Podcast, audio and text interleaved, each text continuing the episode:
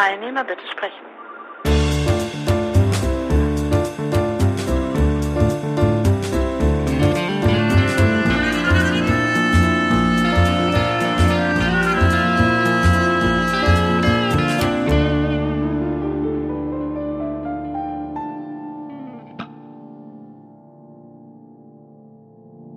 Genau, also wenn ich das jetzt aufzeichne, Genau. also, Ja. grad, dann kannst du dir das dann auch runterladen. Das habe ich mal mit dem, Das auf dem- und ich lade es dann runter. genau, dem, ich habe es auch schon mal Ja. gemacht. Genau. Wir, wir, wir kennen uns nicht. Ähm, Genau. Und das ist immer so schwierig, also was ist schwierig, ähm, ich sage dann immer, das Thema findet sich von alleine. Jetzt hatte ich kurz äh, gesehen, du hast eine Webseite, die heißt äh, Kunst äh, der Kunsttherapie. Und jetzt ist die Frage, was, was ist denn überhaupt Kunsttherapie? Also ich habe so eine vage Vorstellung, vielleicht auch so, so ähm, Erfahrung aus meinem Bekanntenkreis, aber so richtig wissen tue ich es eigentlich nicht. Ähm, ja, ähm, das erste möchte ich sagen, das ist nicht meine Seite, sondern ähm, also ich habe die schon so wie ins Leben gerufen. Wie nennt man das denn? Ja, installiert. Ne? Mhm. Ähm, letztendlich ist es eine, ist es aus ähm, ist es ein Produkt ähm, einer Gruppe von Kunsttherapeuten hier in der Schweiz. Und äh, mit dem meine Seite, meine Gruppe habe ich immer ein bisschen mit den Titelungen habe ich immer ein bisschen Schwierigkeiten, weil ähm, eigentlich wir arbeiten ja alle unter diesem Dach Creative Commons und ähm, das ist für das Gemeinwohl und da kann jeder dran partizipieren, also kann auch jeder mitmachen, wenn er möchte. So, das einfach nur noch mal zu, ähm, zu sagen. Also die gehört äh, Mhm. mir nicht. Vielleicht eventuell äh, könnte man das sagen, ja, ich habe das irgendwie diese Organisation übernommen. So. Ah. Und, und was macht, also bei, bei Kunsttherapie, da fällt mir so spontan ein, ähm, da gibt ich, also ich bin unsicher, ob es vom, vom Beuys ist oder ob es tatsächlich, also äh, oder ob es wirklich aus der Bibel ist. So nach dem Motto, zeig deine Wunde, dann wird dir geholfen. Aber, also es klingt nach Bibel, aber ich glaube, das Original ist, ist vom, ist vom Beuys. Ähm, und und ähm, Kunsttherapie, wenn man das so, also wenn ich das so spontan höre, dann, dann heißt das, man sitzt irgendwo in einer, ähm, in einer Umgebung, wo es, wo es Ärzte gibt, also was weiß ich, irgendwie so, so was Klinikartiges und malt Bilder oder macht da irgendwas. Ja, Also- das ist langläufig vielleicht so die Vorstellung. Also es Mhm. gibt ähm, Ergot, ähm, es gibt ähm, ja, Ergotherapie, Physiotherapie, es gibt viele Gesundheitsfachberufe und ein spezieller Fachberuf ist eben die Kunsttherapie, die hat sich sehr etabliert, eben besonders in, äh, im psychiatrischen Kontext. Dafür in Anführungsstrichen bin ich auch spezialisiert. Für die anderen ähm, Kontexte kann ich wenig sagen, zum Beispiel Kindergärten, Grundschulen, ähm, Schulen allgemein, ähm, freie Praxen auf dem Markt, wo auch Kunsttherapeuten ihre Leistungen anbieten. Das, ähm, das überblicke ich weniger das Feld, aber zu den Organisationen und sprich den psychiatrischen oder psychosozialen Organisationen ähm, kann ich etwas sagen. Da ist es auch sehr etabliert, da hat es auch Tradition schon eigentlich seit Mitte des 19. Jahrhunderts ist das aufgekommen. Ähm, da war das noch sehr getrennt. Das hieß, ähm, dass äh, eigentlich diese Art Classes, also die Kunsttherapie eigentlich für die Bessergestellten äh, angeboten worden ist in den psychiatrischen Institutionen. Also früher waren das ja eher Krankenhäuser oder äh, äh, wie nennt man das denn? Anstalten, ja Mhm. ähm, für, war dann eher für das Klientel der Bessergestellten, Bürgerlichen ähm, wurde das bereitgehalten, während ähm, die nicht so gut gestellten eher zur Beschäftigungs- und Arbeitstherapie gegangen sind. Also da hat man gedacht, durch Beschäftigung und eben in erster Linie Arbeit in was weiß ich, Molkerei, Betrieben, Landwirtschaft und so weiter, ähm, das stabilisiert deren Gesundheit sehr gut, während man für die Bürgerlichen gedacht hat, ja, äh, wenn die ähm, äh, ordentliche Bilder malen. Ich sage das jetzt sehr plakativ und sehr vereinfacht. Ähm, dann hat das die, die höchste Wirkung. Man kann ja nicht jemand aus einem bürgerlichen Milieu, aus so einer Belle Etage, die kann man ja nicht auf den Acker schicken oder ähm, äh, einer stumpfsinnigen Beschäftigung, sie mit einer stumpf, stumpfsinnigen Beschäftigung irgendwie äh, aktivieren. Und da hat man halt diese Art Classes eingeführt. Da bin ich jetzt aber sehr noch im ähm, 19. Jahrhundert, dann kam, kam ja auch diese ganzen sozialreformerischen Bewegungen auf, wie Moral Treatment und Arts and Crafts und so weiter, die ja gesagt haben, dass wenn man Menschen mit ähm, sehr hochwertigen Materialien zur Gestaltung oder in, mit hochwertigen Materialien in Verbindung bringt und sie damit gestalten können, dann hat das einen ähm, sehr positiven Effekt. Also es ging eher so in Richtung ästhetische Schulung, richtige Nutzung von hochwertigen Materialien, das hieß Textilien, äh, kannst auch, ähm, was weiß ich, Messing, äh, Zinn, äh, Holz, äh, ja, all diese Dinge, mit denen man gestalten kann, Lehm, Ton, Wachs, ja, so. Ähm, das hat sich dann immer mehr so weiter ausdifferenziert ähm, zu, also vor dem, bis zum, zur Zeit, sage ich mal, ich habe dann eine sehr, eine sehr, typisch deutsche Perspektive oder deutschsprachige Perspektive. Ähm, bis 1930 ging das alles irgendwie ganz gut. Ab 1930 wurde das ja alles sehr pervertiert äh, unter dem, äh, also im deutschsprachigen Raum unter diesem Nationalsozialismus. Ähm, und dann gab es neue Anknüpfungen halt äh, nach dem Zweiten Weltkrieg. In den ähm, 50er Jahren lag das eher so ein bisschen flach weil da waren andere Probleme im Vordergrund als jetzt irgendwie die ästhetische Erziehung. In den 60ern kam das dann wieder auf, in den 70ern war das dann ganz äh, aktuell, andere, einerseits auch ähm, durch dieses wieder zurückimportierte aus Amerika, diese ganze Expressive Art Therapy ist wieder zurückgekommen, zum Beispiel mit Fritz Perls nach Europa. Und dann hat man wie neue, neue äh, Behandlungsformen äh, versucht zu etablieren, die dann irgendwie auch Kunst- und Ausdruckstherapien oder ähm, multimediale Therapien oder wie auch immer hießen. Das hat sich ähm, lokal auch, äh, ist das ganz unterschiedlich ähm, dann gewachsen. Das hing auch sehr von den Schulen ab, die da sich in den einzelnen Regionen etabliert haben.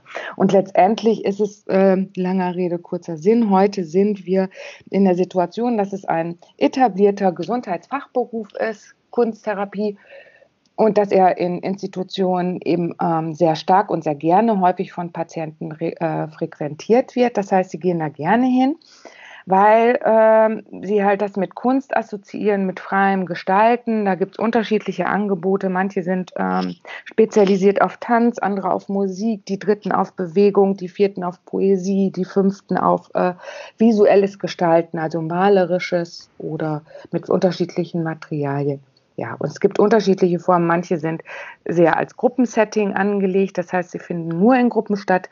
Andere sind äh, als Einzeltherapien ausgelegt, das heißt also im Dialog, häufig triadisch macht man das dann, also über das Bildvehikel ähm, wird gearbeitet oder mit dem Bildvehikel wird gearbeitet, ähm, werden so gestalterische oder kreative oder künstlerische Prozesse angeregt.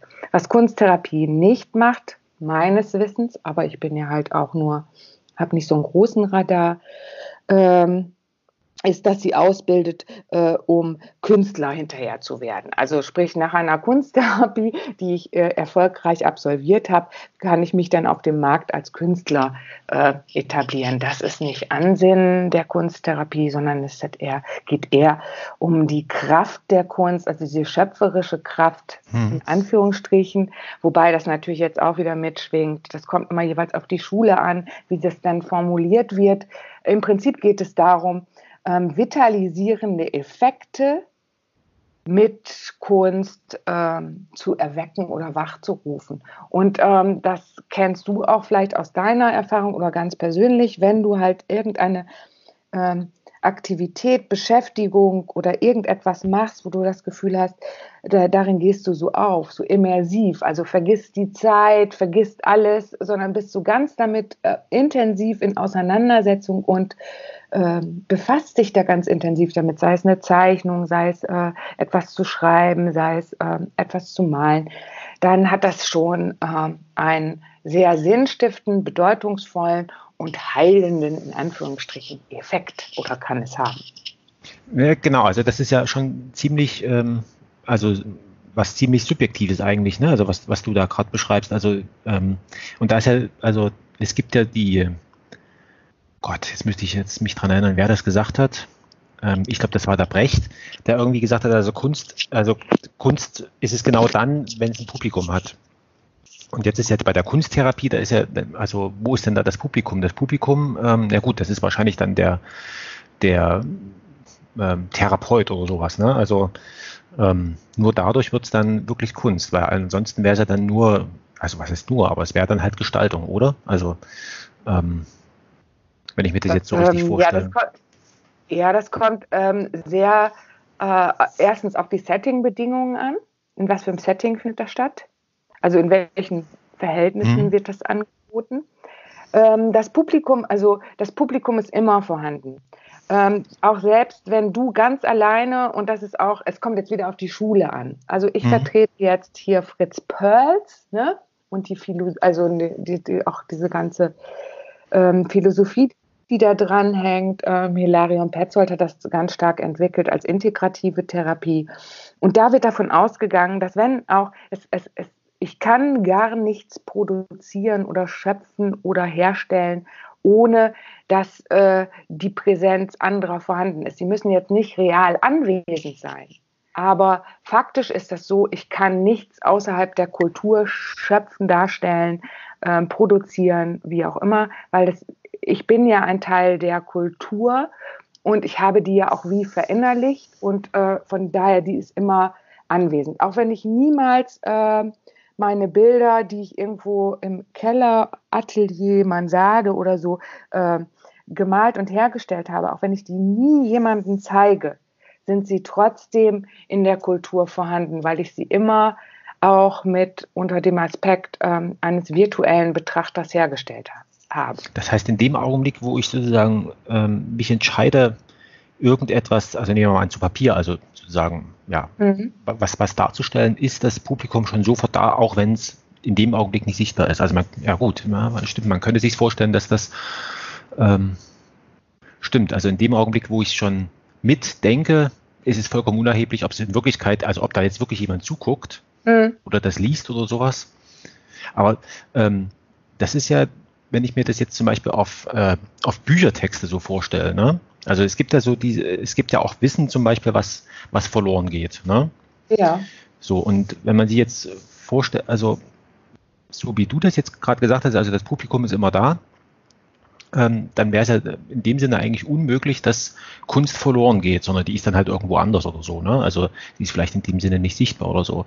Und jetzt haben wir ja das Problem, dass, dass, dass tatsächlich eben Wissen verloren gehen kann, weil ja, es halt das, nicht ja. weitergetragen wird. Ne? Genau. Ne? Also das ist, ist ja so ein, so ein komisches Paradox. Ne? Also auf der einen Seite sozusagen im Entstehungsprozess ist, ist Publikum da, obwohl es nicht da ist. Und wenn es dann, wenn das Werk, nennen wir es mal ab, also ganz weg äh, Werk, ähm, dann kann es tatsächlich sterben. Also ähm, ist ja irgendwie ziemlich seltsam, oder? Also ähm, mit der mit der Kunst. Und was anderes, was mir noch so ähm, habe ich heute erst so ein, so ein, so ein Text äh, gehört über ähm, da ging es auch um, äh, um Brecht und der hat er eben äh, sich darüber beschwert, äh, so nach dem Motto, also, ähm, also der, der Vortragende da äh, oder der den Text da geschrieben hat, ähm, dass wir heute in, in einer Zeit leben, die eben sehr stark am, am Subjekt Tiefen eigentlich hängt. Also das habe ich versucht, mal so laienhaft auszudrücken, ähm, was, was ist mir halt aufgefallen. Also ähm, dass wenn man Kunst macht, dann ist man, ist man so sehr mit sich beschäftigt und ich möchte etwas ausdrücken und, und äh, der, Dichter möchte etwas sagen, der Maler etwas zeigen und so weiter und so fort. Aber was, was eben fehlt, ist, und da ist das vielleicht das Interessante mit, mit der Kunsttherapie, ähm, so dieses, so nach dem Motto, ähm, ähm, wo ist denn das große Ganze? Also wo ist denn, wo ist denn, wo, also da kommt sozusagen die Welt, also ich selber komme kommen als, als Künstler in meinen Werken drin vor. Und es wird auch so erwartet, so ein bisschen so wie eine Art Geniekult. Aber die Welt, die das ermöglicht oder, oder vielleicht sogar erzwingt, die kommt da nicht drin vor. Also das, ähm, das ist mir aufgefallen. Ich hatte vor einem Jahr ungefähr ein Gespräch mit einem mit einem Regisseur, so Film- und Theaterregisseur. Es ging eigentlich um was ganz anderes. Und der hat mir dann so erzählt, ja, ja, er ist jetzt also äh, auf dem Weg oder, oder auf dem Rückweg äh, von, von Istanbul und will auch noch mal hin einen Film machen, äh, um, da waren gerade so Proteste und, und so weiter, um den dortigen Künstlern äh, zu helfen, ähm, um den, also ich will jetzt nicht sagen, auch eine Stimme zu geben, sondern ihn, ihn in, ihrem, in ihrem Anliegen zu unterstützen. Und da, da bin ich schon so drüber gestolpert, gedanklich, weil das in dem Kunsterleben, wie ich es bis dato eigentlich hatte, und auch so die, meine Vorstellung von Kunst, die ging immer davon aus, von dem, von dem Künstler oder, der Künstlerin, also so ähnlich wie, wie, in, der, wie in der Kunsttherapie. Ne? Also da malt halt jemand was, was ihn innerlich bewegt und das muss halt raus und so weiter und so fort. Und das, äh, das finde ich irgendwie, ist doch ein ziemlicher, also, ähm, wie soll ich sagen, also es gab ja auch mal einen Anspruch der Kunst, dass sie, dass sie Dinge bewegen will. Und wenn ich jetzt aber immer nur auf das, ähm, also gerade in dieser Kunsttherapie, da wird es ja eigentlich aus meiner Sicht schon ziemlich sichtbar. Sie versucht ja den, das einzelne Individuum zu reparieren, ohne die, die Frage, vielleicht kann sie das auch gar nicht, also das, das weiß ich eben nicht, ohne die Frage zu, zu stellen, in, unter welchen, also warum ist denn der Mensch so kaputt und warum hat man die Vermutung, dass man diesen Menschen reparieren kann, ohne das äh, drumherum, äh, was ihn möglicherweise sogar kaputt gemacht hat, äh, irgendwie genau, damit zu betrachten. Ne? Also, ja, ich sag das, ich bringe das mal hm? auf diesen Punkt. Ähm, das ist voll spannend, das finde ich super, dass du das sagst. Äh, ich, ich sage das mal einfach, weil äh, als verhältnisbezogene Intervention oder verhaltensbezogene Intervention, wenn das auf der Subjektebene bleibt, ist das immer verhaltensbezogen. Mhm. Dann wird, und das hast du ähm, ähm, ja eben so ausgedrückt, da wird etwas repariert an dem Menschen, damit er wieder in einer bestimmten Umgebung so und so funktionieren kann. Mhm. Und das ist ja auf der Subjektebene und das wird ja meistens über äh, verhaltensbezogene Interventionen gemacht. Die sollen ja das Verhalten verändern der Person, mhm. damit sie sich besser in den Umgebungen ähm, zurechtfindet, ähm, die da vorhanden sind.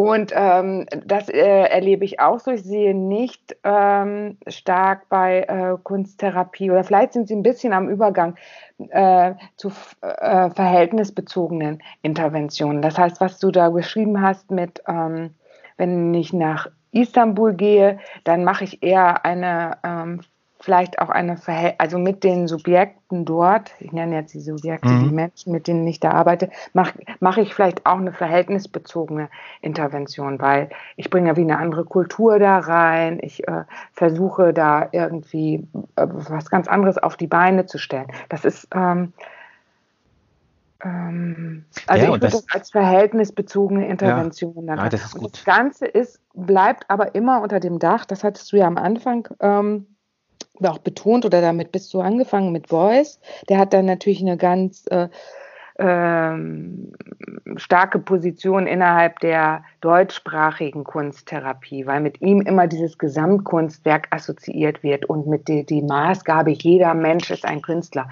Das bleibt natürlich auch immer sehr an dem Menschsein hängen, an den Menschenrechten, an UNB-Karte, äh, also das heißt Partizipation und Inklusion und all diesen Sachen. Ja. Wobei man ja immer ausklammert, dass die Menschenrechte ja auch von Männern gemacht worden sind.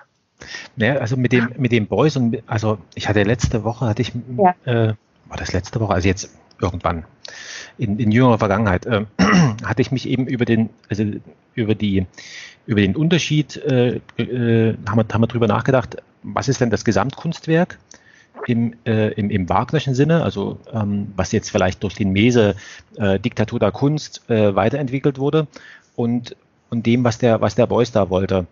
Und so, also und, das, und bei dem Gesamtkunstwerk, das ist vielleicht der, der wesentliche Unterschied ähm, bei dem Gesamtkunstwerk, da kommen, also das ist so eine Art ähm, Geniekult. Also wenn man sich anguckt, wo, wo das hergekommen ist, dann, dann ist es aus dieser, aus dieser, ähm, der Wagner hat nicht Oper gesagt, sondern was hat er gesagt? Ähm, äh, Musiktheater. Also jedenfalls, also die Idee, die der Wagner so hatte, hat gesagt, ja, also wir, wir, wir, wir versammeln hier die klügsten Köpfe und die, und die, und die Meister ihres Fachs und, und machen jetzt hier so ein bisschen Oper. Ne? Also und, und das ganze Ding ähm, nenne ich jetzt Gesamtkunstwerk. Währenddessen der Beuys, so wie ich ihn zumindest verstanden habe, und ähm, der sagt ja eigentlich, also laienhaft ausgedrückt, solange du eine Verbindung sozialer Natur zu einem Künstler hast, bist du auch Künstler. Also ähm, und das kann, das ist dann irgendwie weiter gesponnen worden, dass man dann gesagt hat, naja, also der, der Künstler ohne, ohne Publikum ist ja, kann ja gar kein Künstler sein, weil das Kunstwerk ähm, an sich, das passiert ja bei demjenigen, der es, also beim Zuhörer oder Zuschauer oder also bei demjenigen, also es braucht sozusagen das Publikum, damit es, damit es Kunst ist. Und deswegen ist, also so verstehe ich immer diese, also so verstehe ich dieses äh, Paradigma, ähm, jeder ist ein Künstler, natürlich. Also der, der, der, derjenige, der es herstellt, der braucht das Publikum. Ansonsten funktioniert es nicht. Ne? Also ähm, da gibt es von den Boys gibt es eine Dokumentation, wo er, wo er irgendwie jemanden einlädt, also so ein Fernsehredakteur, und der baut dann, kommt dann mit seinem Kameramann und so weiter. Und der, und der Boys sitzt dann einfach in so einer Art Theaterkulisse und, und macht so einen äh, Gemüseeintopf und erklärt dem äh, vollkommen erstaunten Reporter eben, also das, was ich jetzt mache, das ist Kunst. Ich, also indem er Möhren schielt und so weiter. Und jetzt würde man, ist, bin ich auch so laienhaft hingegangen, habe gedacht, na ah, alles klar. Ähm, wenn ich das, also sozusagen ähm, Kartoffelschälen ist Kunst. Nee, stimmt nicht. Kartoffeln schälen ist genau dann Kunst, wenn es ein Publikum hat. Was was das als Kunst wahrnimmt. Aber das, ne? das, das, Publikum kann in dem Moment ja auch ein imaginiertes Publikum sein. Ja, genau. Das ist ähm, das, was, was, du gesagt hast. Und das finde ich sehr schön. Also, ähm, weil das so ein bisschen die Kunstidee von, von mir so, so ein bisschen rettet. Ah, ähm, okay, jetzt äh, verstehe ich jetzt ja. Ja, und ich meine, das ist ja, äh, heute ist das ja nochmal ähm, durch dieses, also dass wir jetzt hier auch reden über Skype und so, ähm, obwohl wir uns nicht sehen, aber ich imaginiere dich irgendwo in einem Raum oder was auch immer, mhm. ähm, äh, können ja vielleicht auch noch andere hier diesen ganzen Zuhören und Zuschauen, von dem wir gar nichts wissen. Wir werden ja ständig beobachtet. Ja. Ja, genau. Und, ich glaube, äh, von daher passt das heute noch viel besser in diese Welt, weil wir dauerhaft beobachtet werden. Sag mir bitte einen Ort, also äh, der nicht mit Videokamera ähm, überwacht wird oder kontrolliert wird oder ja. Ja, genau. Also das lässt sich ja sogar noch, ähm, ich hatte auch mal so, also sozusagen, das lässt sich ja noch so weiter zusammenschieben, dass man sagt, also man ist ja immer in, immer in Gesellschaft, also auch wenn man sich außerhalb der Gesellschaft wähnt, genau. aber man, man nimmt, genau, genau, man nimmt immer der, teil. Also das, ja. und, und damit wird das wieder von dem, von dem, äh, genau, von dem, äh, von dem Boys also das gefällt mir eigentlich ganz gut im Unterschied zu dem, zu dem Gesamtkunstwerk. Und ich hatte immer so den Verdacht gehabt, dass der Beuys mit seiner Idee, dieses, also alle sind wir Künstler, dass das sozusagen aus dem Gesamtkunstwerk rausfällt. Nee, also Gesamtkunstwerk ist zumindest, so wie ich das jetzt äh, mitbekommen habe, ist tatsächlich noch so ein Rest, so ein Überbleibsel aus diesem Geniekult, den man und das ist ja das, das ist ja das, das Interessante, ne? Also wenn man sich. Nein, das meinst du nicht? Ich, äh, Nein, nein, das würde ich nicht. Ähm, ich würde das nochmal, also es gibt ja, ich, also es gibt ja diese mhm. tausend Stimmen von Boys. Äh, und ich glaube, das ist, ähm, Boys wird auch deshalb so viel rezitiert. Also ich bin so ein bisschen, ich äh, beziehe mich eigentlich nicht auf Boys, obwohl ich, ich viel von dem gelesen habe und das auch äh, äh, verstanden habe. Er wird auch irgendwie heute sehr kritisch diskutiert, was ich auch sinnvoll finde, weil er hat er hat ganz viele Dinge bedient. Er hat die Legendenbildung bedient. Er hat äh, Fakten und Fiktionen zusammengebracht. Er hat äh, das Identitäre der Kunst stark herausgestellt. Und er hat, und man weiß nicht warum, er hat, das, äh, er hat so eine Position bekommen, dass er die deutsche Kunst, Anführungsstrichen, mhm. oder die Kunst im deutschsprachigen Raum wieder international anschlussfähig gemacht hat. Das, man, muss das, man muss das geschichtlich, historisch mhm. betrachten. Mhm. Historisch ist er eine ganz wichtige Figur, weil durch Beuys gab es ab Boy oder mit Beuys gab es wieder ähm, deutsche Kunst, zwar nur in der BRD erstmal, also in der Bundesrepublik Deutschland, ähm, eben in Differenz zur ehemaligen DDR. Und Beuys hat da, durch diesen Auftritt damals, also dass er, er ist ja nach, äh, nach New York geflogen und hat in dieser, äh, ich habe den Namen der Galerie vergessen, hat da in der Galerie einen Auftritt gehabt und hat ja festgesetzt, äh, ich betrete keinen amerikanischen Boden. Und danach, da ist er ja in diesen in Filz eingewickelt worden, ist dahin transportiert worden, ist mit einem Krankenwagen vom Flughafen durch eine besondere Installation ähm, ist er vom Flughafen in Filz eingewickelt worden, in diese Galerie gebracht worden. In dieser Galerie hat er in einem Käfig gesessen mit einem Kyoten, also mit so einem ähm, schakalartigen mhm. Tier zusammen. Das ist ziemlich bekannt und ähm, hat er gesessen mit diesem Tier zusammen, die Aktion und das Ganze wieder zurück. Warum wollte Beuys nicht auf den amerikanischen Boden? Weil er sich mit der amerikanischen Kultur und dem ganzen amerikanischen nicht identifizieren wollte und hat damit äh, wie herausgestellt, es gibt eine wie in Anführungsstrichen deutsche Kunst. Ne? Mhm. Und ähm, das ist, äh, wird heute so äh, ja auch ganz äh, kritisch diskutiert. Aber es ist ja immer so, dass der Künstlername genannt wird, Klammer auf, Land und da, wo der herkommt. Ne? Es gibt den mhm. amerikanischen Künstler, es gibt den deutschen. Das ist ja irgendwie total immer an die nationale Kultur gebunden. Ja. Ähm. Ja, also, ähm, also ich muss ehrlich sagen, also dem Boys, also kennen ist zu viel gesagt, ne? Also ja. ähm, ich, es gibt so ein paar Gedanken, ähm, die ich eigentlich ganz gut, also was eigentlich, ich finde sie ganz gut, weil, weil, weil sie Mut machen.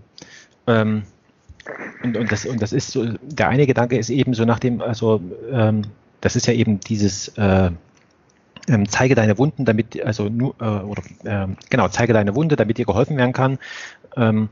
Äh, das ist so, so nach, also das übersetze ich mal so, äh, mach's einfach, äh, es, es gibt, es kann nicht falsch sein.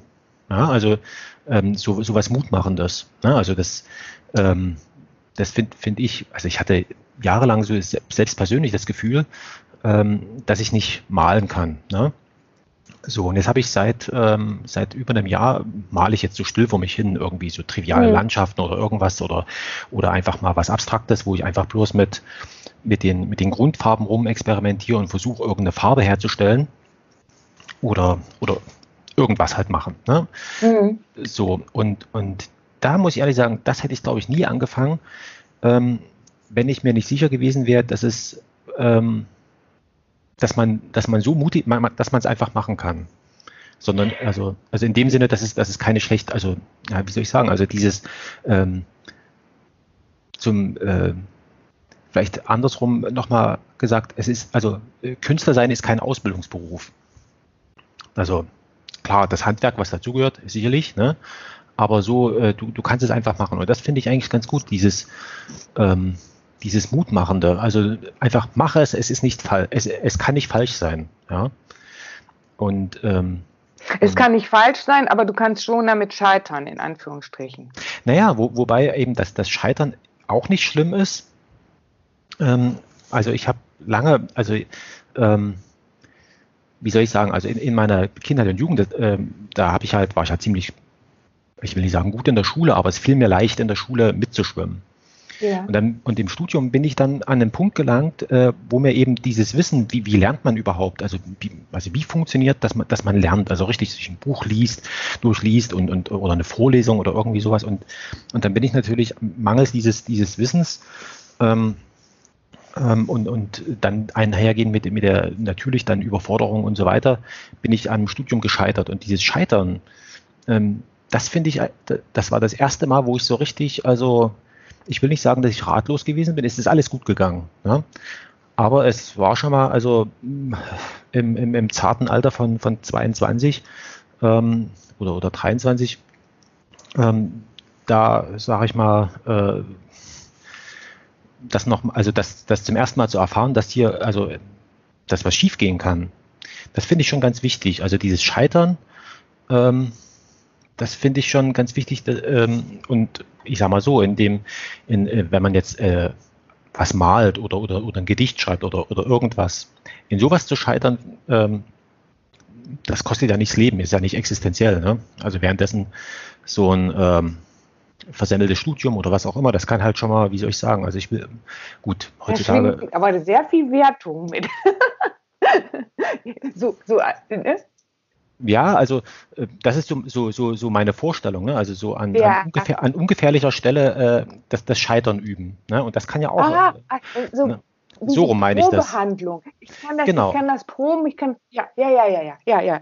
Und das ja. finde ich, finde ich halt, äh, muss ich ehrlich sagen, das finde ich ganz wichtig, ähm, dass man eben auch, dass, dass man nicht nur Erfolg übt, sondern auch ähm, Scheitern, weil das ganz, äh, ich meine, ich, ich habe jetzt so ein, mir, mir so, ein, so, eine, so eine Aufgabe gestellt, also es hat harmlos angefangen. Irgendjemand hat auf, auf Twitter geschrieben, ähm, ja, ja, äh, man muss nur 30 Bücher lesen ähm, äh, und, und, und dann hast du, hast du eine Doktorarbeit zusammen. Ne? So, also war mehr so als Witz gemeint, ne? So, um sich ja, über irgendwas ja. lustig zu machen. So, und jetzt habe ich gedacht, okay, nehmen wir mal an, man, man, man nimmt diesen Gedanken ernst. Also man, man sagt, also ich nehme den Gedanken ernst, 30 Bücher.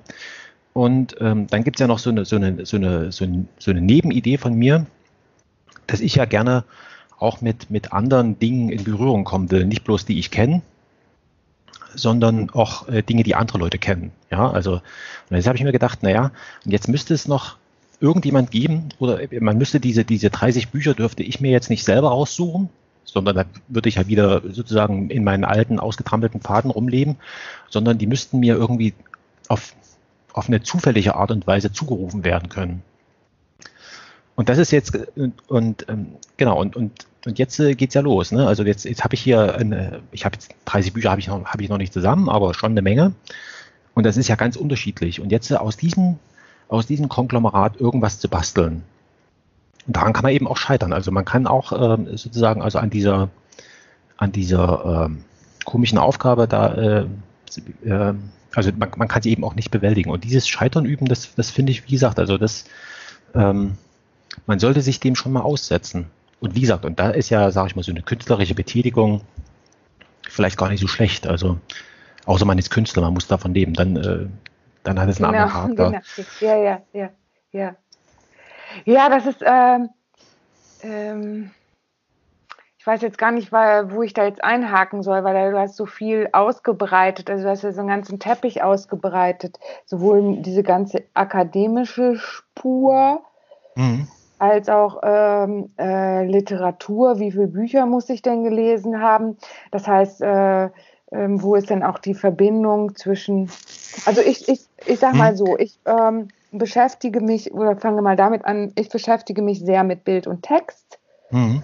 der Verbindung von Bild und Text.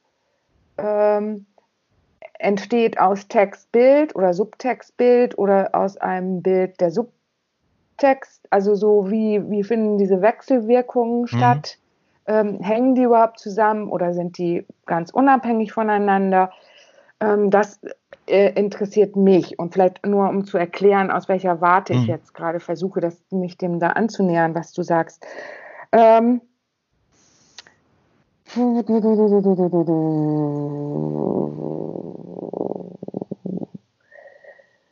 Ähm, ich weiß gar nicht, ob äh, dieses mit dem äh, Scheitern, nicht scheitern, scheitern, ja, das wird heute so propagiert. Ich weiß gar nicht, ob das wirklich äh, faktisch so haltbar ist, weil man ja sagt, mit dem, äh, sagst du ja auch, mit 30 Büchern, da kann ich eine Doktorarbeit schreiben. Äh, es gibt heute so viele Informationsquellen oder ich kann an so viele ähm, Informationsquellen herankommen dass man sagt ja auch, dass wir schon nach der Buchkultur im Prinzip leben, aber dass wir in dieser Struktur der Buchkultur immer noch versuchen, irgendetwas zu etablieren. Also ich jetzt gerade äh, kann gar nicht aus, diesem, aus dieser Buchkultur heraus, weil ich ja auch so sozialisiert worden bin. Also noch ein Buch von Anfang bis zu Ende zu lesen. Ähm, äh, wirklich genau sich anzugucken, wie ist das Buch aufgebaut, äh, wie sieht die Frontmatter aus, was ist da inhaltlich, wie ist das strukturiert, wo ist der Plot, wie, wie wird das sprachlich umgesetzt, wie, wie ist das, ja, also das zu analysieren in Anführungsstrichen. Mhm. Ähm, das ist eine Möglichkeit, aber äh, Analysen, auch Bildanalysen oder überhaupt analytisches Vorgehen ist ja ein sehr wissenschaftliches Vorgehen und mit diesem wissenschaftlichen Vorgehen ähm, kommt man zwar zu irgendeinem Ziel und Resultat, man kann eine, ein Resultat damit verfassen. Ich habe jetzt das Buch gelesen, hast analysiert und das und das, oder ich habe mir die und die Bilder angeguckt. Meine Bildanalyse sieht folgendermaßen auch. Das führt immer zu einem Resultat. Damit kann man im Prinzip gar nicht scheitern. Naja, naja aber die ist, äh, Analyse äh, ist nur ein Teil der, der der Kenntnis, die wir überhaupt von der Welt haben. Also man kann nicht alles analysieren. Naja, genau. Also ich, ich lese jetzt gerade so, so, ein Buch, da geht es um, um ja. das äh, Tunguska. Also das ist ja unaufgeklärt. Also, ähm, also im wissenschaftlichen Sinne ist es ungeklärt, was das nur gewesen ist. Ne? Also was da, was da in Sibirien da äh, zu diesem gewaltigen äh, Schaden da geführt hat und so weiter. Und, und da geht es genau um, geht's, also da, in dem Buch, da steht ein, ziemlich kluger Gedanke drin, ähm, wie ich finde, der dann nämlich heißt, also ähm, bezogen auf die Wissenschaft, dass die, dass die Wissenschaft ja immer nur, ähm, also, die, also wenn, wenn ein Physiker das, das untersucht, dieses Ereignis, also das, was, was sich dort beobachten lässt in dieser Gegend, ähm, dann wird er nur irgendwas Physikalisches rauskriegen. Und, äh, so, und da, und da sind eben so Beispiele ähm, äh, gebracht, so nach dem Motto, also der, der Astrophysiker, der war, also der, er kann es nicht erklären, aber er ist sich sicher, dass es ein Meteorit gewesen ist und, und so weiter und so fort. Mhm. Und, und insofern steckt er in jeglichem Ding, was, was die Wissenschaft vorgeblich ähm, sage ich mal, objektiv messen möchte, ne? also selbst Mathematiker, vielleicht könnte man sogar so weit gehen, dass man sagt, selbst Mathematiker, selbst Physiker, steckt immer, das geht gar nicht anders, das ähm, steckt immer das, das Subjektive drin, weil es durch die, durch die Frage kommt das, kommt das rein. Ne? Also das, das merke ich ja jetzt, also in diesem Experiment mit diesen 30 Büchern.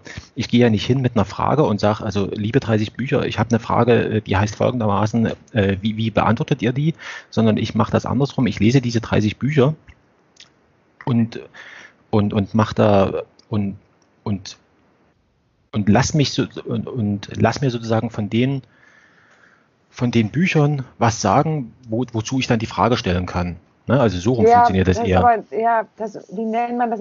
Äh, du gehst dann nicht, ja, du gehst da ziemlich induktiv dann vor.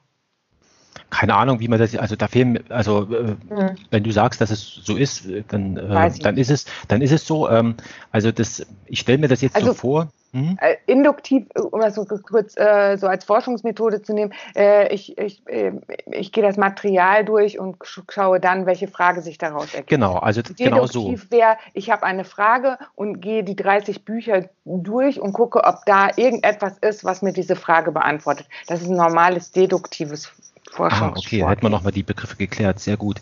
Weil, also die, die also so, ich kenne es so, also ich habe auch meine, meine eigene äh, Diplomarbeit habe ich so geschrieben. Ich, vorgehen. ich bin, ich bin, ich bin losgezogen. Ich hatte mein, mein, meine, ich hatte meine, meine Frage bekommen. Ich hatte sogar auch schon, ich wusste, wo ich am Ende rauskommen muss und habe mir dann die Bücher dazu gesucht. Ne? Und jetzt mhm. äh, drehe ich das Ganze um und sage, nee, ich nehme jetzt beliebige Bücher. Es kann das Telefonbuch sein, irgendwas. Ne? Es ist mir vollkommen egal. Ich lese das durch.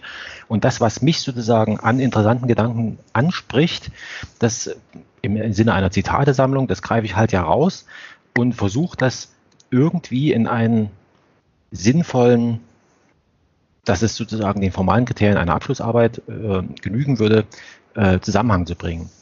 Und weil der. Aber ein Telefonbuch, das ist, sind doch nur Namen und Anschriften.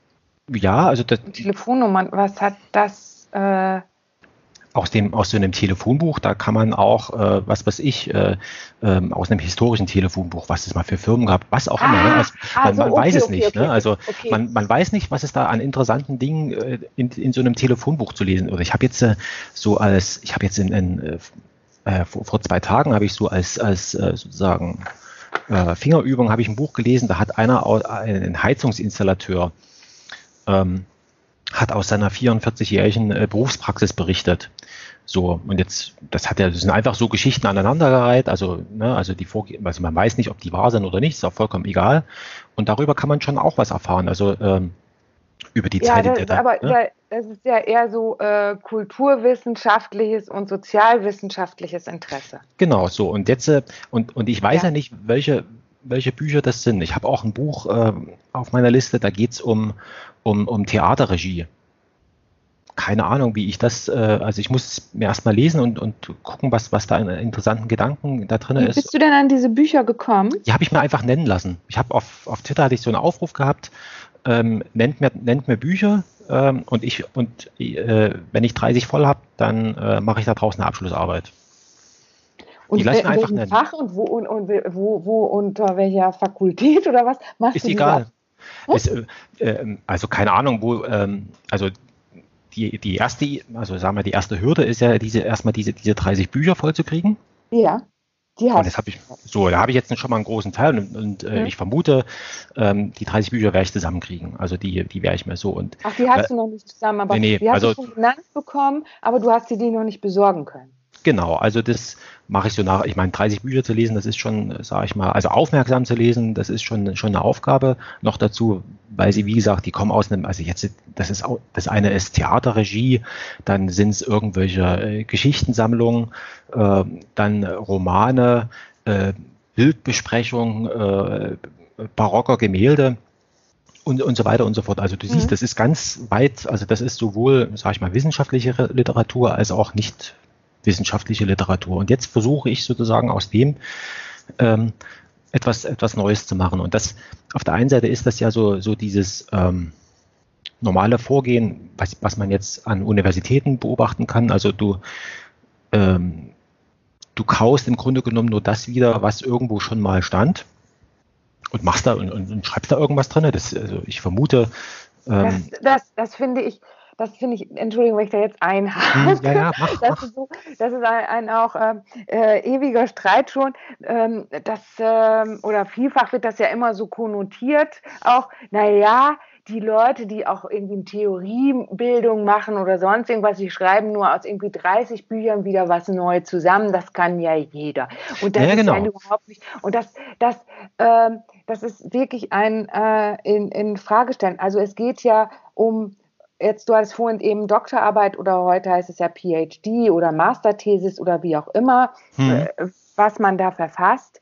Da, da, das dient ja dazu, dann nehme ich mir diese Werkzeuge wie Bücher und all das, um unter Beweis zu stellen, dass ich selbstständig in einer bestimmten Art und Weise wissenschaftlich arbeiten kann. Das kommt dann ja, genau. darauf an, wem ich das dann beweisen möchte. Möchte ich das irgendwie dem Kunstwissenschaftlichen und Institut beweisen oder möchte ich das dem Rechtswissenschaftlichen Institut beweisen oder möchte ich das dem Soziologischen Institut beweisen? Dann kann ich bestimmte Verfahren auswählen, ähm, Forschungsmethoden auswählen, alles was ich, ob ich qualitativ forsche oder quantitativ, keine Ahnung. Das kann man ja alles irgendwie ähm, festlegen und sich da den Rahmen setzen. Aber letztendlich ähm,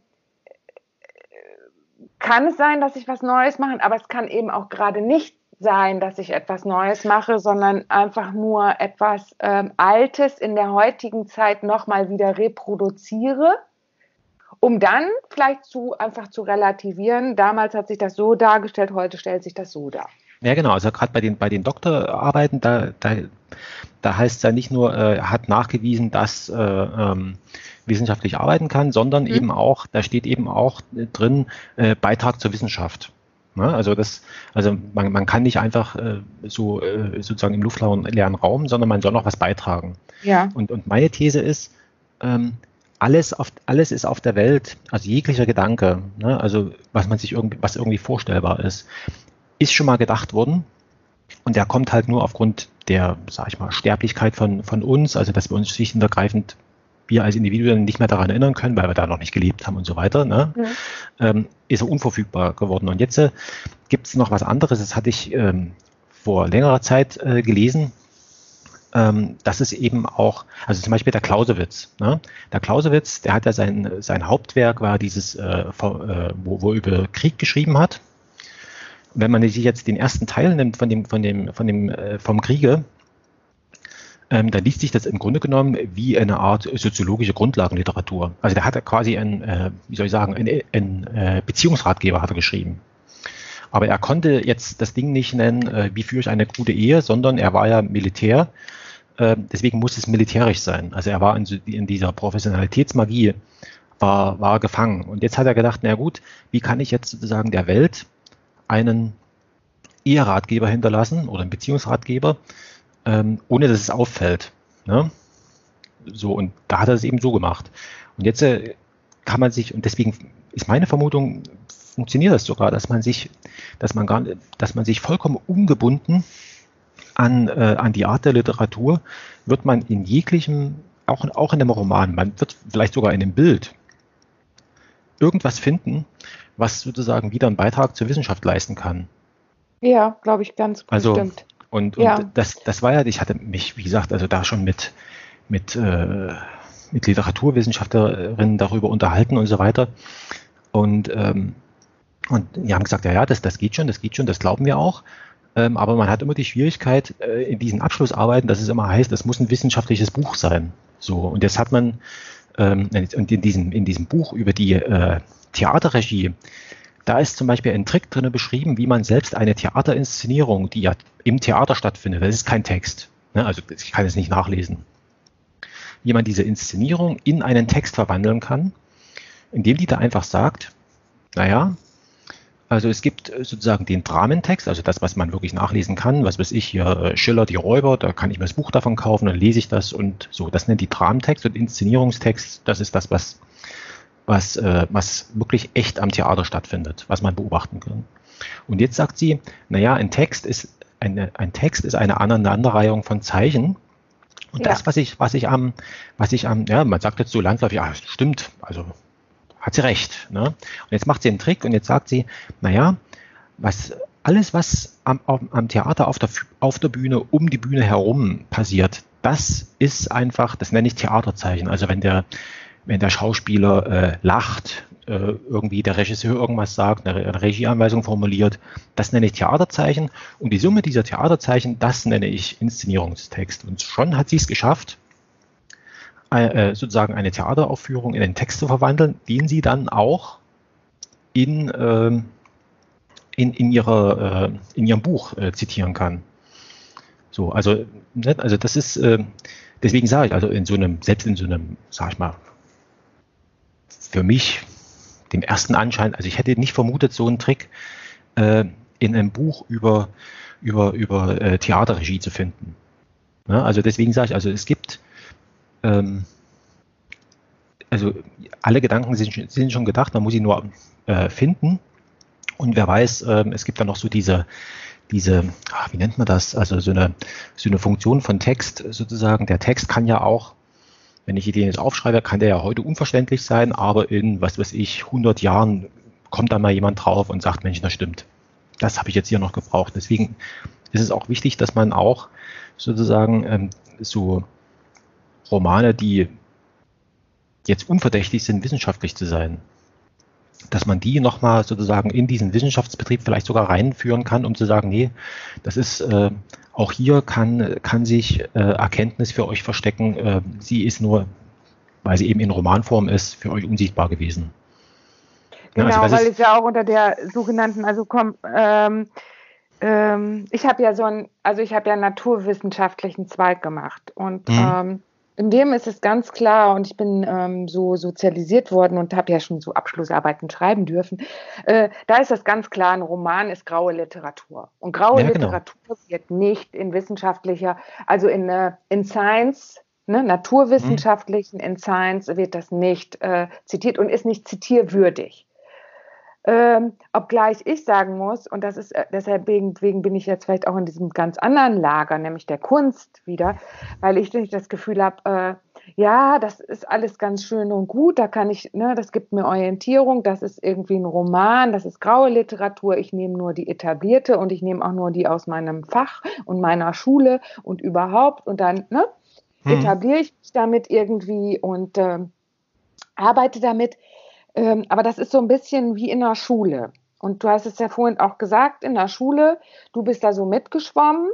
Ähm, ich bin nicht immer gut mitgeschwommen in der Schule und ich muss auch ehrlich sagen, wenn ich an meine Schulzeit zurückdenke, das meiste, was ich gelernt habe, habe ich eigentlich in den Pausen gelernt. Mhm. Ähm, wie Leben abläuft, was, wie es überhaupt funktioniert. Ähm, muss dazu sagen, dass ich äh, pff, zu diesem Jahrgang gehöre, wo überall immer alles zu viel war. Es gab nie genügend Stühle, es gab nie genügend Tische, es gab nie genügend Lernsätze, es gab nie, nie, nie. Ähm, das war alles irgendwie äh, überhaupt nicht auf diesen Jahrgang eingestellt, weil das, äh, ich komme ja aus dieser Generation, wo äh, jeden Monat so eine Stadt wie Siegen auf die Welt kam. In jeder Klasse gab es mindestens noch zwei Biergits, äh, gab immer Verwechslungen und weißt du so, mhm.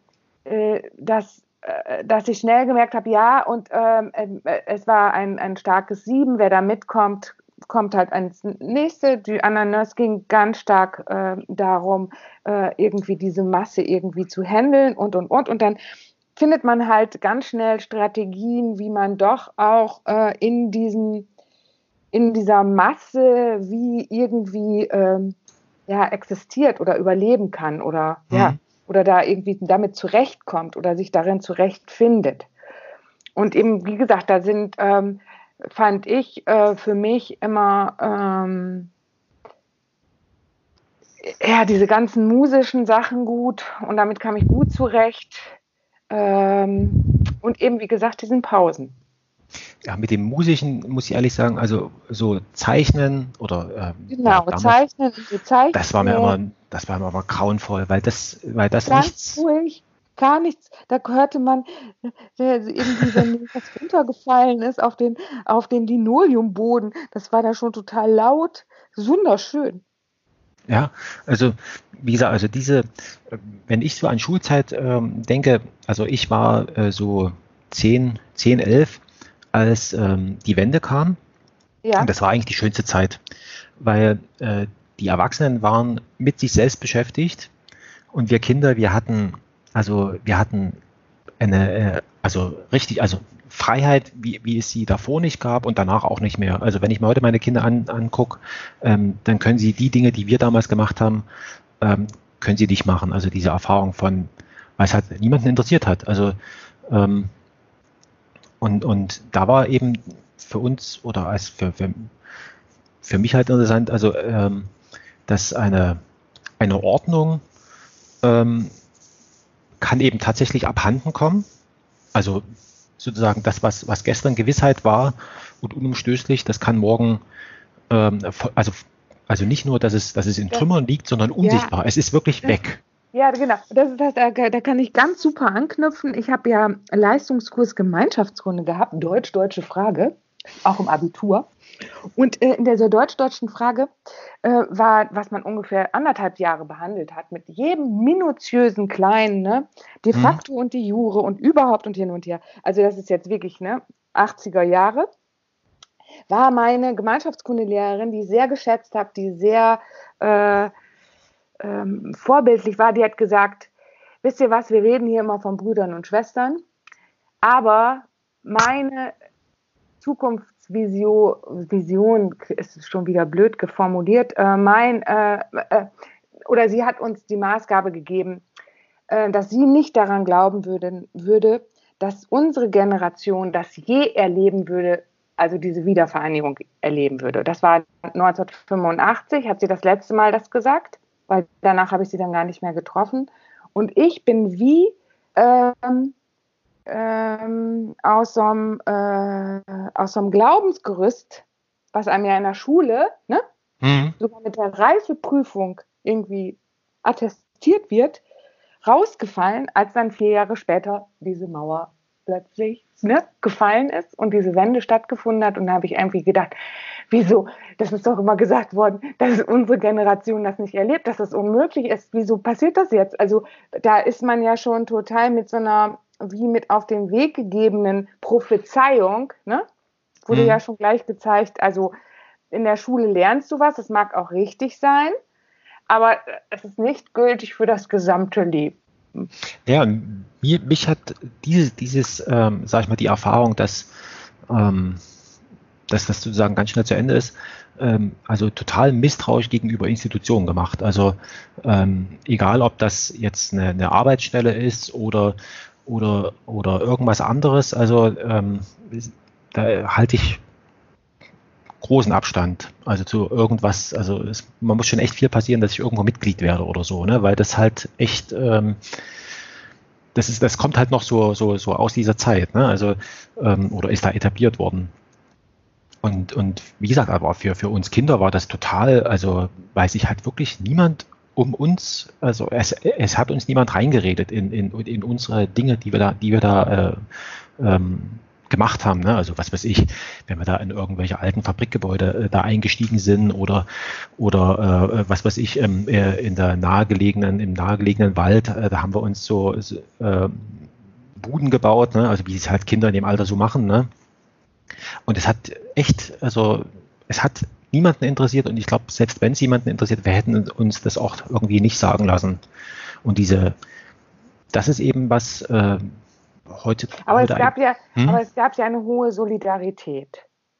In der DDR? In der ja gut, also nein, nein, nein, nein, jetzt, nee, es hat nicht mit, mit äh, der DDR zu, zu, tun, sondern wie du das sagst, wir als äh, Jugendliche waren da irgendwie dann äh, also ich könnte das parallel auch bestätigen für, für eine Erfahrung, die ich eben auch mhm. gemacht habe. Man war eben als Gruppe, wir, als Gruppe hat man eine gewisse Solidarität gehabt und hat sich irgendwie ähm, ähm, in Anführungsstrichen stark gefühlt und hat äh, dann auch äh, so ist dem, ist dem gefolgt, das haben wir so gemacht und hätte sich da auch nicht abbringen lassen können. Mhm. Vielleicht ist das das, ähm, das, was ich meine mit diesem ähm, so, Pausen, mhm mit diesem ja. Pausending. Also äh, dieses, äh, wir üben jetzt mal im Klassenraum Gemeinschaft und Gruppenarbeiten, fand ich schrecklich.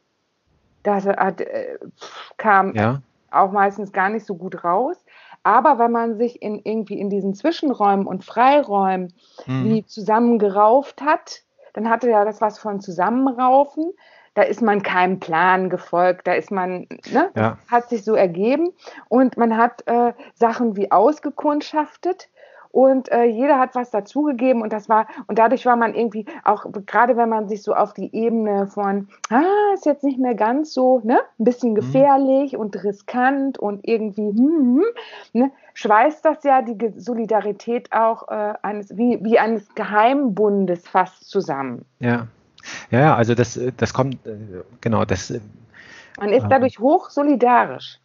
Ja, genau. Das, ähm, bei, bei uns war es ja so gewesen, dass äh, in, in der Klasse, in der ich war, dass wir seit der zweiten, von der, von der zweiten bis zur, bis zur sechsten Klasse waren wir ja zusammen gewesen. Also das ist ja, heute ist es ja üblich, äh, nach der Grundschule, also nach vier Jahren, da wird das alles gesprengt und man fängt im Grunde genommen von vorne an, also mit seinen Freundschaften. Und da äh, hat sich das aber über ein länger, es war eigentlich sozusagen in der DDR, da hat man ja bis zur 10. Klasse äh, gemeinsam gelernt und, und wer dann noch ähm, ähm, weitermachen wollte, also Abitur, der hat dann halt nochmal zwei Jahre hinten dran gehangen, ne? aber im Grunde genommen von der ersten bis zur 10. Das war so die Idee. Ne?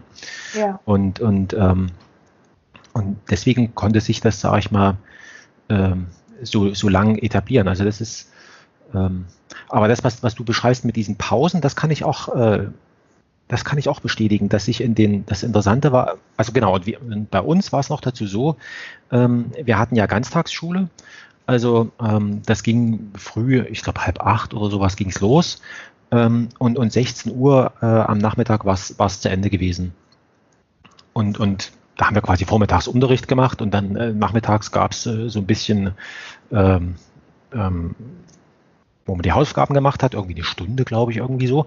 Und danach war sozusagen äh, freies Spiel angesagt. Ne? Also da kann ich mich noch erinnern, da haben wir, das war, glaube ich, dann schon 1990 gewesen, zur Zeit der großen Demonstrationen. Da haben wir dann äh, auf, auf dem Schulhof, haben wir, haben wir Montagsdemonstrationen gespielt. Und das ist mir noch, also noch wie jetzt, als wenn es jetzt wäre im, äh, im, im Kopf, weil da war unsere Losung war äh, Freiheit und Ananas. Und da sind wir quasi dort um diesen Schulhof rumrum. Und, und interessant war gewesen, die, die Lehrer, also es war ja, offiziell war ja noch altes System, ne? Mhm. aber es war ja schon so im, im Absterben, also es war eigentlich schon, also es war eigentlich schon weg, aber so die, die Institutionen, Lehrer und so weiter, die gab es halt noch.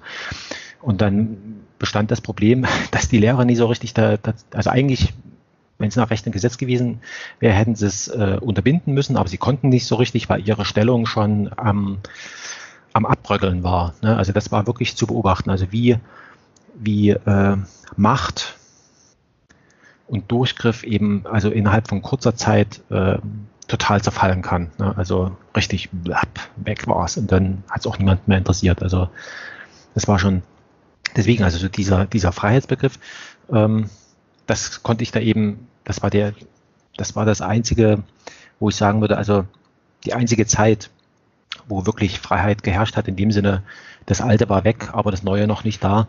Und da in dieser Zwischenzeit, da konnte man gut operieren, sage ich mal, da konnte man halt allen möglichen Blödsinn machen und sich eben und sich sozusagen so ein bisschen ähm, losgelöst von allem Möglichen ähm, da bewegen. Das war schon echt interessant. Also ähm, ja, also deswegen kann ich auch wenn ich jetzt immer, das ist immer so interessant, wenn man jetzt so, ähm, ich habe eine ganze Weile in, in München gearbeitet und dann ist man dann immer so gefragt worden, so nach dem Motto, ja, kommt er aus der Unfreiheit und so weiter. Und ich sage, ja, pff, ich, also ich, war, ich, war, ich war Kind, ich kann darüber nichts sagen. Also ähm, ich hatte meine Großeltern, wir hatten immer zu essen und, und, und zu trinken. Ich habe, also von dem als von dem Erleben als Kind kann ich nicht sagen, dass ich in Unfreiheit gelebt hätte. Das Einzige wäre jetzt meine, müsste, müsste ich meine Eltern befragen, ne? also ob sie die Unfreiheit erlebt haben.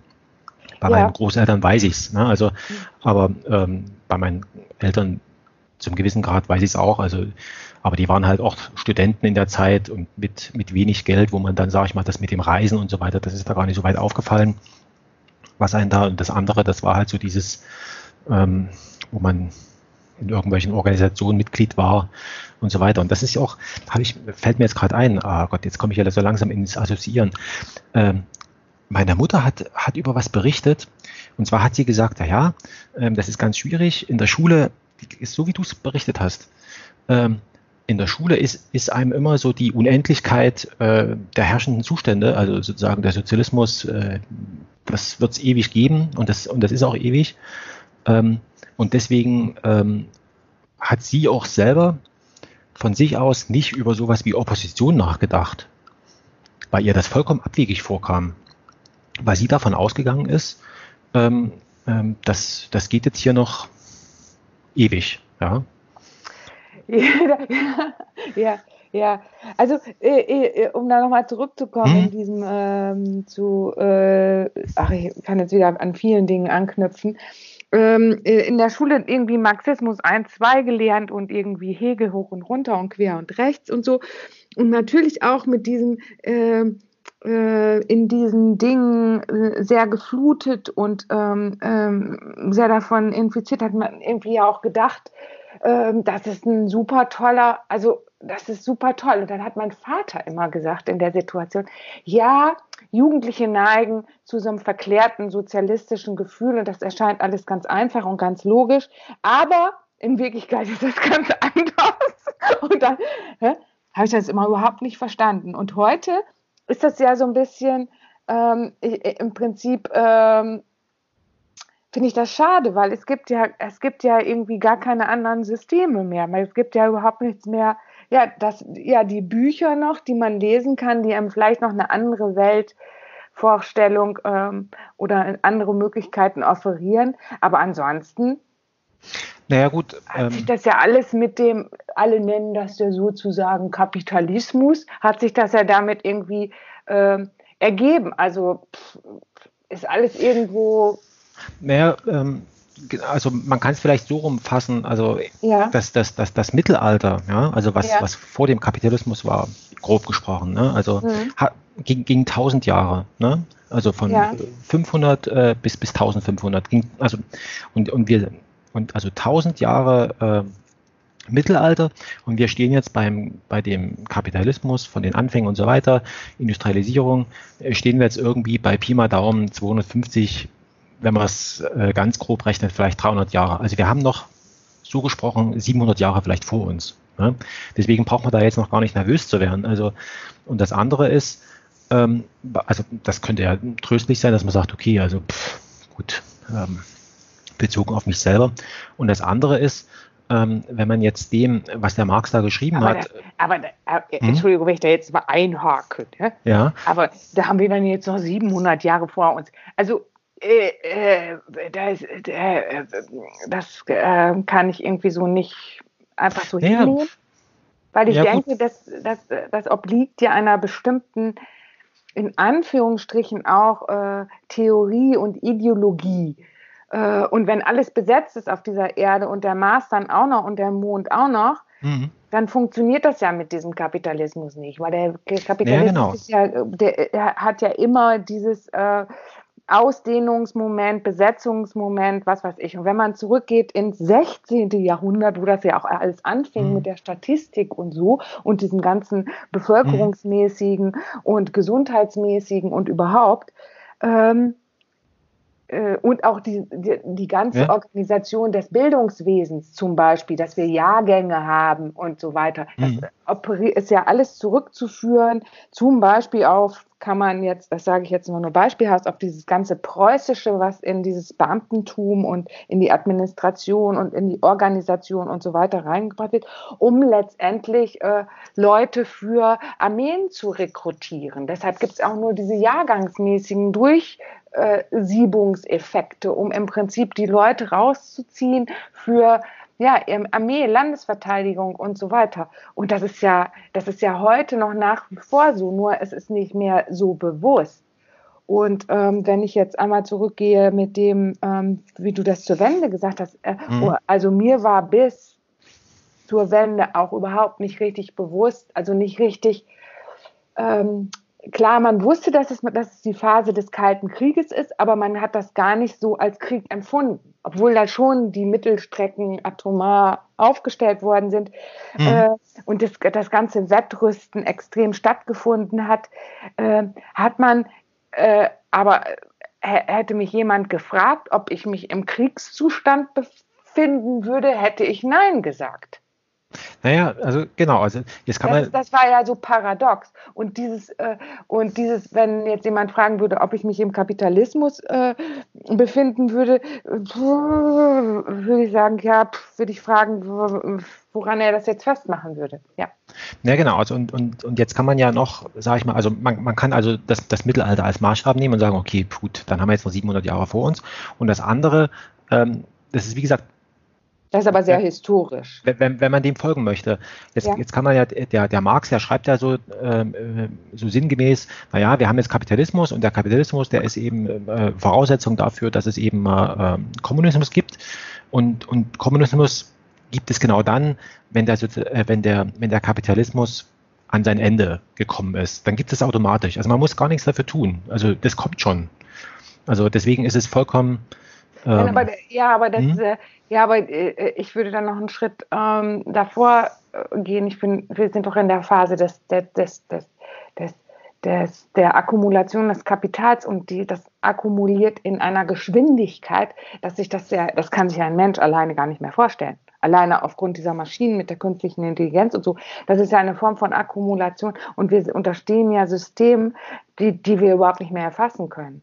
Ja, genau. Das ist ja das, ähm, wo es dann, ähm, ich sag mal so, an, an, der, an, der, an, an, der, an der Grenze, wo sozusagen der, der Kapitalismus also sich verdichtet und, und äh, sag ich mal so, ähm, also so hochproduktiv wird, da ist dann eben, da entscheidet sich dann, ob das, ob das was Autoritäres, Unterdrückendes wird. Also die Frage ist ja, wenn, wenn, wenn man sich jetzt ah, vorstellt. Ja, ja. Ne? Also hm. jetzt, jetzt ja, stellt man sich vor, äh, Massen von Menschen sind nur noch äh, als Konsumenten zu gebrauchen, man braucht sie nicht mehr, um irgendwas herzustellen und so weiter und so fort.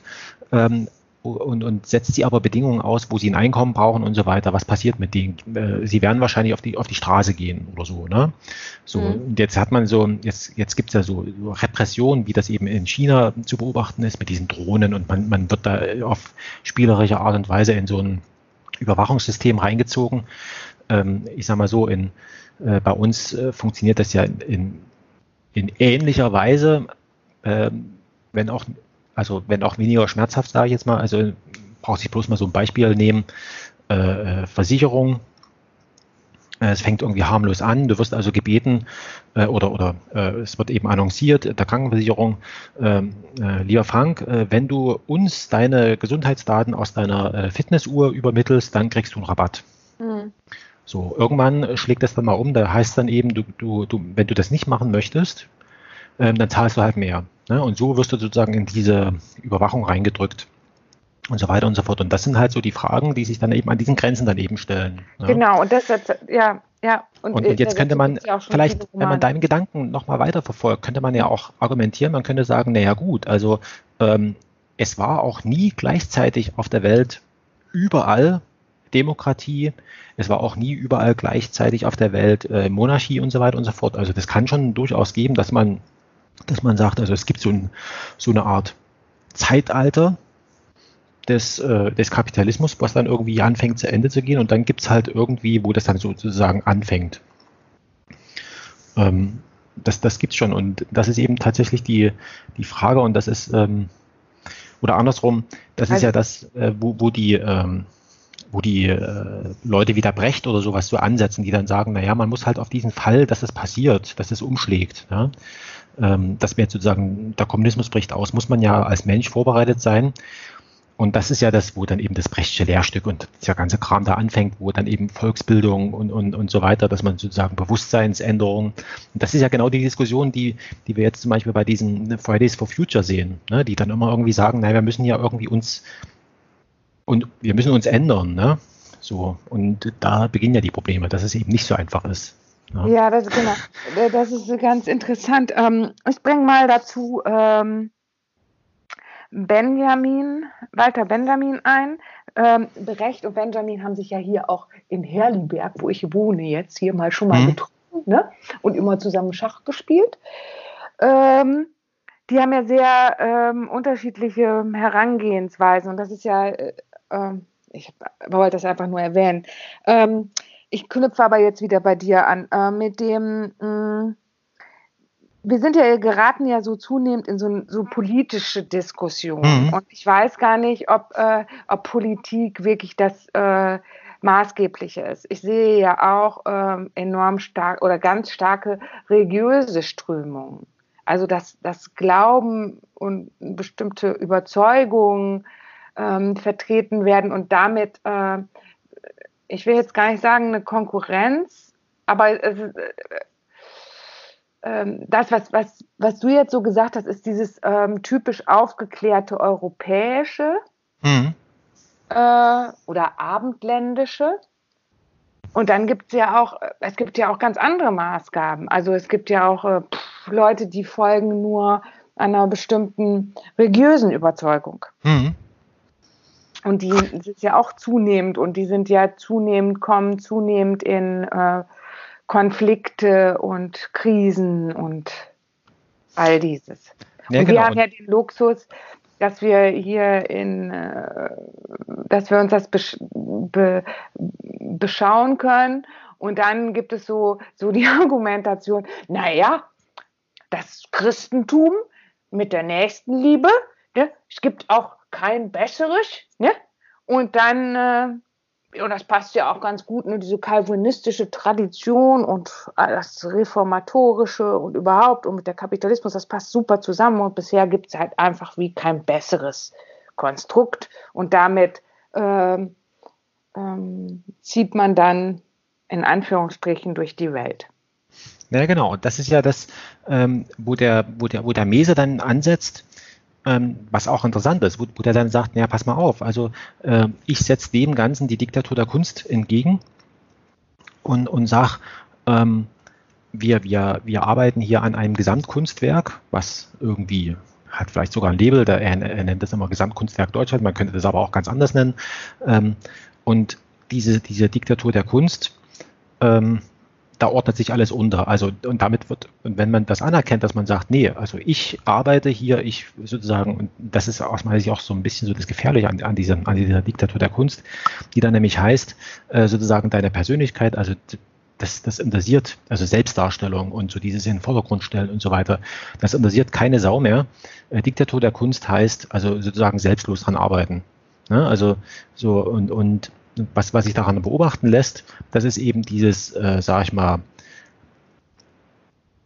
ähm, ähm, also ohne irgendeinen ideologischen Überbau geht es eben doch nicht. Ne? Also selbst wenn man jetzt sagt, also ich bin ja aufgeklärt und so weiter, äh, dann kann man das vielleicht auch als Ideologie sich äh, also markieren ja, ja, oder so, oder? Ja, ja das, äh, ich glaube, ähm, das ist ganz ähm, passend, dass du das sagst. Ohne Ideologie geht es nicht. Aber ich möchte das vielleicht nicht Ideologie als diesen ähm, theoretischen Überbau bezeichnen, sondern ohne äh, Intuition geht es nicht und ohne Intuition geht es eben auch deshalb nicht, weil Intuition ist so implizites Wissen und entweder habe ich mir das angeeignet oder es liegt schon mhm. in meinem das weiß ich, kann ich jetzt nicht mehr differenzieren, aber irgendwoher kommt das ja. Und ähm, ohne dass ich mir jetzt ein Ideal irgendwie aufhänge, dem ich folge, ist das ja heute eher so, dass man immer so sagt, man soll da der Intuition folgen, dem Natürlichen oder was auch immer. Ähm, äh, aber das ist, ich glaube, wir sind so äh, sozialisiert und auch schon kulturell verformt und so ein krummes Holz, wie auch immer, dass auch diese Intuition, das ist immer irgendwie etwas, was einem eingegeben worden ist. Also das ist, ich glaube, ähm, na gut, also genau, also das, das nicht, würde ich dass das irgendwie, dass das äh, irgendwie, irgendwo ist das, irgendwie ist das über irgendwelche Kanäle in mich hinein diffundiert und das kommt dann wieder heraus und das nennen viele dann Intuition oder Inspiration oder wie auch immer. Aber ich glaube, dass das schon auch irgendwie in einen hineingekommen ist, sei es durch Erziehung, durch Soziologie, äh, Sozialisation oder wie auch immer. Ja. ja, genau. Also das lässt sich ja dann vielleicht so zusammenfassen. Ne? Also das, das, das ähm, also wenn man sieht so als Schlagwort, ne, das, das, das sei ein bestimmtes Bewusstsein. Also äh, in den Zusammenhängen, äh, in dem man äh, wie du es gesagt hast, sozialisiert wird, die Bücher, die man gelesen hat, mit den Personen, die man irgendwie, also mit denen man in Berührung kommt, mit den Umständen, ähm, die trägt man natürlich, die schleppt man äh, natürlich mit sich rum und macht sich dann seinen Reim drauf. Ähm, und, und hat dann so, so eine gewisse Vorstellung von, von Welt eben. Ne? Also wie funktioniert das? Ne? Also das ist ja immer so, ähm, wie, wie funktioniert das? Ähm, wie, wie funktioniert die Welt? Woher soll ich es wissen? Ich lese mir das irgendwo an oder, oder kann es beobachten oder ich kriege es auf andere Art und Weise irgendwie ähm, zugewiesen. Ne? Also, ähm, ja genau, wie, wie soll es anders gehen? Ne? Also das ist, aber diese, diese, ähm, wie soll ich sagen, also ähm, das ist ja zum Beispiel auch was, womit die Wissenschaft, wenn man jetzt nochmal den, den Bogen zurück, diese, diese Unerklärlichkeiten, ne? also wie kommt, also dann, dann wird das halt eben auch in dem Bereich äh, rausgeschoben, in dem Bereich der Fiktion oder sowas. Ne? Und das, macht, das ähm, würde man, da, dazu dient ja auch Ideologie oder besser gesagt Weltan, also man, ich würde es vielleicht sogar besser Weltanschauung nennen, oder? Ah, damit habe ich irgendwie gar nicht, also äh, wenn man es nicht Ideologie nennen möchte oder du hast vor uns so einen Begriff, den habe ich jetzt dummerweise habe ich mir nicht gemerkt. Der war eigentlich also. ganz ganz schön. Aber man, das, man, man kann es ja nachhören. Genau. Ähm, darf ich, ich, ich, mhm. ich, ich, ich komme ja jetzt so, wie so ein bisschen beim Sticken. Ne? Ich mache mal so, ein, so einen Steppstich, da muss man ja immer auch zurück, einmal zurück und dann, mhm. um dann wieder vorzugehen beim Sticken nur. Ne? Ähm, was mich ja immer noch, wo ich ja wirklich hängen bleibe, ist natürlich ganz klar mit dem, was du offeriert hast, mit den 30 Büchern. Ne? Mhm, ja, ja, ja, ja. Dann sind das ja unterschiedliche Bücher, die du da zusammen, also vom Telefonbuch über diese anderen Bücher. Mhm. Du hast dann ja vielleicht ähm, mindestens 3000 Seiten, ja. Die du zu verarbeiten hast. Und ich wollte noch mal fragen, wie ist das dein, äh, äh, äh, mit welcher These willst du dich da wirklich genau beschäftigen? Oder sagst du es mir jetzt mir rein ähm, fiktiv, du möchtest dann draußen eine Doktorarbeit schreiben oder ist das wirklich deine wahre Intention? Nee, also, ähm, also ähm, das ist, also angefangen hat es wie gesagt als, als harmloses Spiel und, und ich habe gar keine, ähm, also ich habe gar keine Idee, was in dem was als, sage ich mal, Ergebnis dann irgendwie steht. Ne? Also das, äh, das das Interessante ist, dass ich in den Büchern, also in, in den Büchern, die ich bis jetzt gelesen habe, das sind jetzt so ähm, drei Stück, ne? ja. vier vielleicht, ähm, dass da immer was drin, und das ist das ist Erstaunliche, also dass da etwas vorkommt, wo, wo ich immer wieder lese, ja Moment, äh, die schreiben ja jetzt hier über das, was ich jetzt gerade mache, ne? also ähm, über, über, diese, über dieses komische Verhältnis zwischen Wissenschaftlichkeit und nicht wissenschaftlich. Ich meine, das mit diesen 30, äh, lies mal 30 beliebige Bücher und, und, und, und, und, und schreib dann eine Abschlussarbeit, das, das ist ja eigentlich ein, ein eigentlich ein Witz. Ne? Also eigentlich ist es ein Witz. Ne? Wenn man das jetzt jemandem erzählt. So, aber ich finde es jetzt, je länger ich damit arbeite, darüber arbeite und daran eben tatsächlich, ähm, ich will nicht sagen forsche, aber das so erlebe, also umso weniger kommt mir das als, als Witz vor und, ähm, und ich mache das ja auch ernsthaft. Also ich schreibe mir ja wirklich Stellen raus und, und Gedanken und so weiter und ich und die ich so interessant finde. Ne? Mhm. Äh, und in dem in dem Wissen, dass ich nicht weiß, ob sie für die, für die Arbeit, die ich jetzt erstelle, ob sie interessant sind oder nicht. Ne? Das weiß ich ja nicht. Ich genau, weiß ja genau, nicht, was, was, was, was in den anderen Büchern. Genau, hm? aber du, du willst ja dein Interessenmuster, willst du ja absolut äh, erkennen. Naja, und das, das ist. Ja ein, das wird ja ein, ein, ein Muster ergeben. Warum du genau das als bedeutend herausschreibst. Ja, genau. Und das, und das merke ich ja jetzt. Meine Idee war ja am Anfang eine ganz andere, ja. dass ich, dass ich. Deine Idee ganz andere. Oh Gott, wir gehen jetzt wieder nochmal zurück. Ja. ja. Also die Idee, die ich so hatte, war äh, in dem Augenblick, wo dir, wo dir fremde Leute oder irgendjemand, die du kennst oder auch nicht kennst, sagt, das Buch finde ich toll, ähm, liest es, liest es mal, ne? Dann komme ja. ich sozusagen aus meiner eigenen Soße, die mich umgibt, in der ich schon die ganze Zeit so irgendwie so drin rumwaber, komme ich so ein bisschen raus. Und jetzt merke ich aber, durch dieses Lesen äh, und dem, was ich da drin sehe, für ein Muster und so weiter, sehe ich mich trotzdem. Ne? Also das ist, ja, das ist eben. Ja, weil, weil ja, das ist ja, das ist ja das haben auch schon ganz viele beschrieben. Also Sheldrake, der ist ja sehr kritisch auch, wird er diskutiert, aber das ist äh, schon das, da habe ich mich in Ende der 90er mit beschäftigt, äh, mit diesen morphologischen Feldern. Äh, diese morphologischen Felder und äh, ähm, die gibt es an, gibt es wahrscheinlich, also das ist ja eine obskure Sache, aber äh, du läufst einfach so belanglos in einer, Stra äh, in einer Stadt rum, hast keinen Plan, läufst einfach mal so, ne? Mhm. Dann kommst du auch und du nimmst ja immer so bestimmte Dinge wahr, die, die du ja, die du einfach wie wiedererkennst oder die dir bekannt sind oder eben weil sie mhm. noch nicht bekannt sind, die du dann genauer anschaust und so. Und äh, das ist, ich glaube, dir begegnet in deiner, also ich, oder wie kann man sagen, ich gehe fast oder habe so eine Annahme, dass man immer wieder ähm, nur sich selbst und dem Ähnlichen, dem Ähnlichen begegnet. Wieder. Ja, genau, und das merke ich ja jetzt eben, dass meine, dass was meine. Ähnlich. das, ja, weiß ich auch nicht. Ja, ja, was Ähnlichem, weil das andere, was unähnlich ist, was ich also gar nicht wie ähm, irgendwie anknüpfen kann an das, was ich vielleicht schon mhm. weiß oder Kenntnis habe, da, da, das nehme ich vielleicht gar nicht wahr. Weil es ja, genau. also, so wenig, weil, weil da wie keine Synapse ist, ich spreche jetzt sehr naturwissenschaftlich, ja, ja. weil da keine, wie keine Synapse ist, die da irgendwie ein kleines Pferdchen dran anknüpfen kann, weil das, das funktioniert einfach nicht. Und das Interessante, und jetzt, ja. und das wird jetzt metaphysisch, also ähm, ich lese jetzt. Metaphysisch, damit kann ich gar nichts anfangen. Also pass auf, ja. ich, lese, ich lese ein Buch über dieses Tunguska, ja, und da schreibt eben die, äh, ähm, schreibt eben die, die Autorin, ja, ja, also äh, Spuren lesen kann ja nur derjenige, der sozusagen die Spur von der Umgebung unterscheiden kann und so weiter. Und deswegen kommt in, auch in einer gelesenen Spur kommt, ähm, kommt der Rezipient, also der, der sie liest, äh, kommt da drin vor. Mhm. Ja, so. Und das schreibt sie in einem Buch. Und deswegen sage ich, dieses Buch egal welches ich lese, das, das besch die beschreiben alle das, was ich mache. Also sie, sie, sie, jetzt kann man ja sagen, ah, okay, der Frank liest 30 Bücher, was wird er in den 30 Büchern sehen? Natürlich nur das, was er sehen kann. Und was kann er sehen? Sich selbst. Ja, also das, was, was, was er erkennen kann, nur das kann er sehen. Also das, so. Und das schreibt die in, de, in dem Buch. Und jetzt ist natürlich ganz komisch, ne? Also, wie ist dieses Buch zu mir gekommen? Ne? So.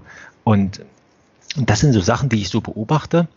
Ähm, das finde ich halt, finde ich halt so interessant. Also, weil es natürlich dann die Frage danach stellt, ähm, wenn du in, beliege, in, in beliebigen Dingen immer nur das siehst, was du sowieso, also was schon irgendwie, genau, deswegen finde ich den Begriff, den du gesagt hast, finde ich eigentlich ganz sympathisch, ähm, nämlich der Ähnlichkeit. Ja, also das, das verwischt das Ganze nämlich, weil dann genau. kann ich, dann kann ich sagen, es, es, muss nur eine Ähnlichkeit mit dem haben, was ich erkenne. Also wie, wie, eine Art, durch eine Milchglasscheibe gucke ich da drauf. Ähm, genau. Und damit. Und das, hm? Ja, ja, das ist, das ist, und dann mit der Ähnlichkeit. Und das ist immer noch so, wie, wie, wie, wie groß das Ähnlichkeitsmuster ist. Also, äh, dass du das immer noch als ein bestimmtes Zeichen erkennst. Mhm. Das kann ja ganz stark abweichen. Und das hat aber das hat einerseits was mit diesem, mit dem, mit der Variante des Zeichens zu tun, also welche Vari mhm. Variante du da tolerierst oder tolerieren kannst oder wie weit es ausgedehnt mhm. ist, dass du zum Beispiel noch äh, im Punkt ein Fragezeichen siehst oder so. Mhm. Ähm, und es hat auch was mit, mit, mit Aufmerksamkeitsspanne zu tun. Einfaches Beispiel, ich sehe überhaupt nie gelbe Briefkästen, wenn ich keinen Brief zur Post bringe. Ja, stimmt, ja. Ne? Ähm, ich sehe überhaupt nicht die Sonderangebote im Supermarkt, wenn ich nur Rübli kaufen will, weil ich ganz schnell dann nach Hause muss, um die noch zu, dann, weil schon die Suppe auf dem Herd steht und ich nur noch das Rübli da reinwerfen muss. Mhm. Dann sehe ich keine Sonderangebote oder irgendwas. Sehe ich gar nicht. Sehe nur, gehe nur hin, schnell Rübli abwiegen, bezahlen raus und und und. Ja. Ja, also und das, und deswegen finde ich ja diese, diese, diese Arbeit ähm, ganz, also äh, ganz interessant. Also auf der einen Seite ist es tatsächlich, es ist eine Art soziales Spiel, also indem man einfach sagt, pass mal auf, ähm, äh, das soziale Spiel heißt, ähm, nennt mir irgendjemand nennt mir 30 Bücher und ich mache ich mach was draus, ne? Ja. Und, und auf der anderen Seite kann man da eben, sage ich mal, so ein bisschen eine Satire auf den, auf äh, so, also wie, wie funktioniert denn äh, Wissenschaft äh, an einer Universität oder, oder äh, nicht Wissenschaft, wie, wie, werden, wie werden Abschlussarbeiten äh, geschrieben? Ne? Also es werden Millionen Abschlussarbeiten jeden, jedes Jahr geschrieben. Äh, sie werden wahrscheinlich auch zu einem gewissen Teil gelesen.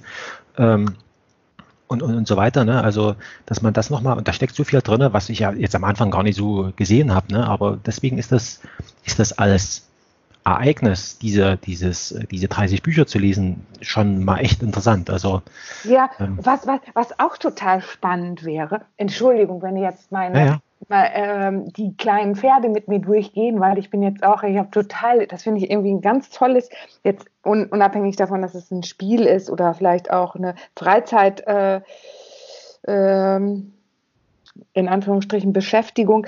Ähm, was, das wäre ja auch hochinteressant, jetzt in ein Antiquariat zu gehen mit deinen 30 Titeln und den Antiquariatsmenschen zu fragen, ob er diese 30 Bücher in seinem Geschäft hat.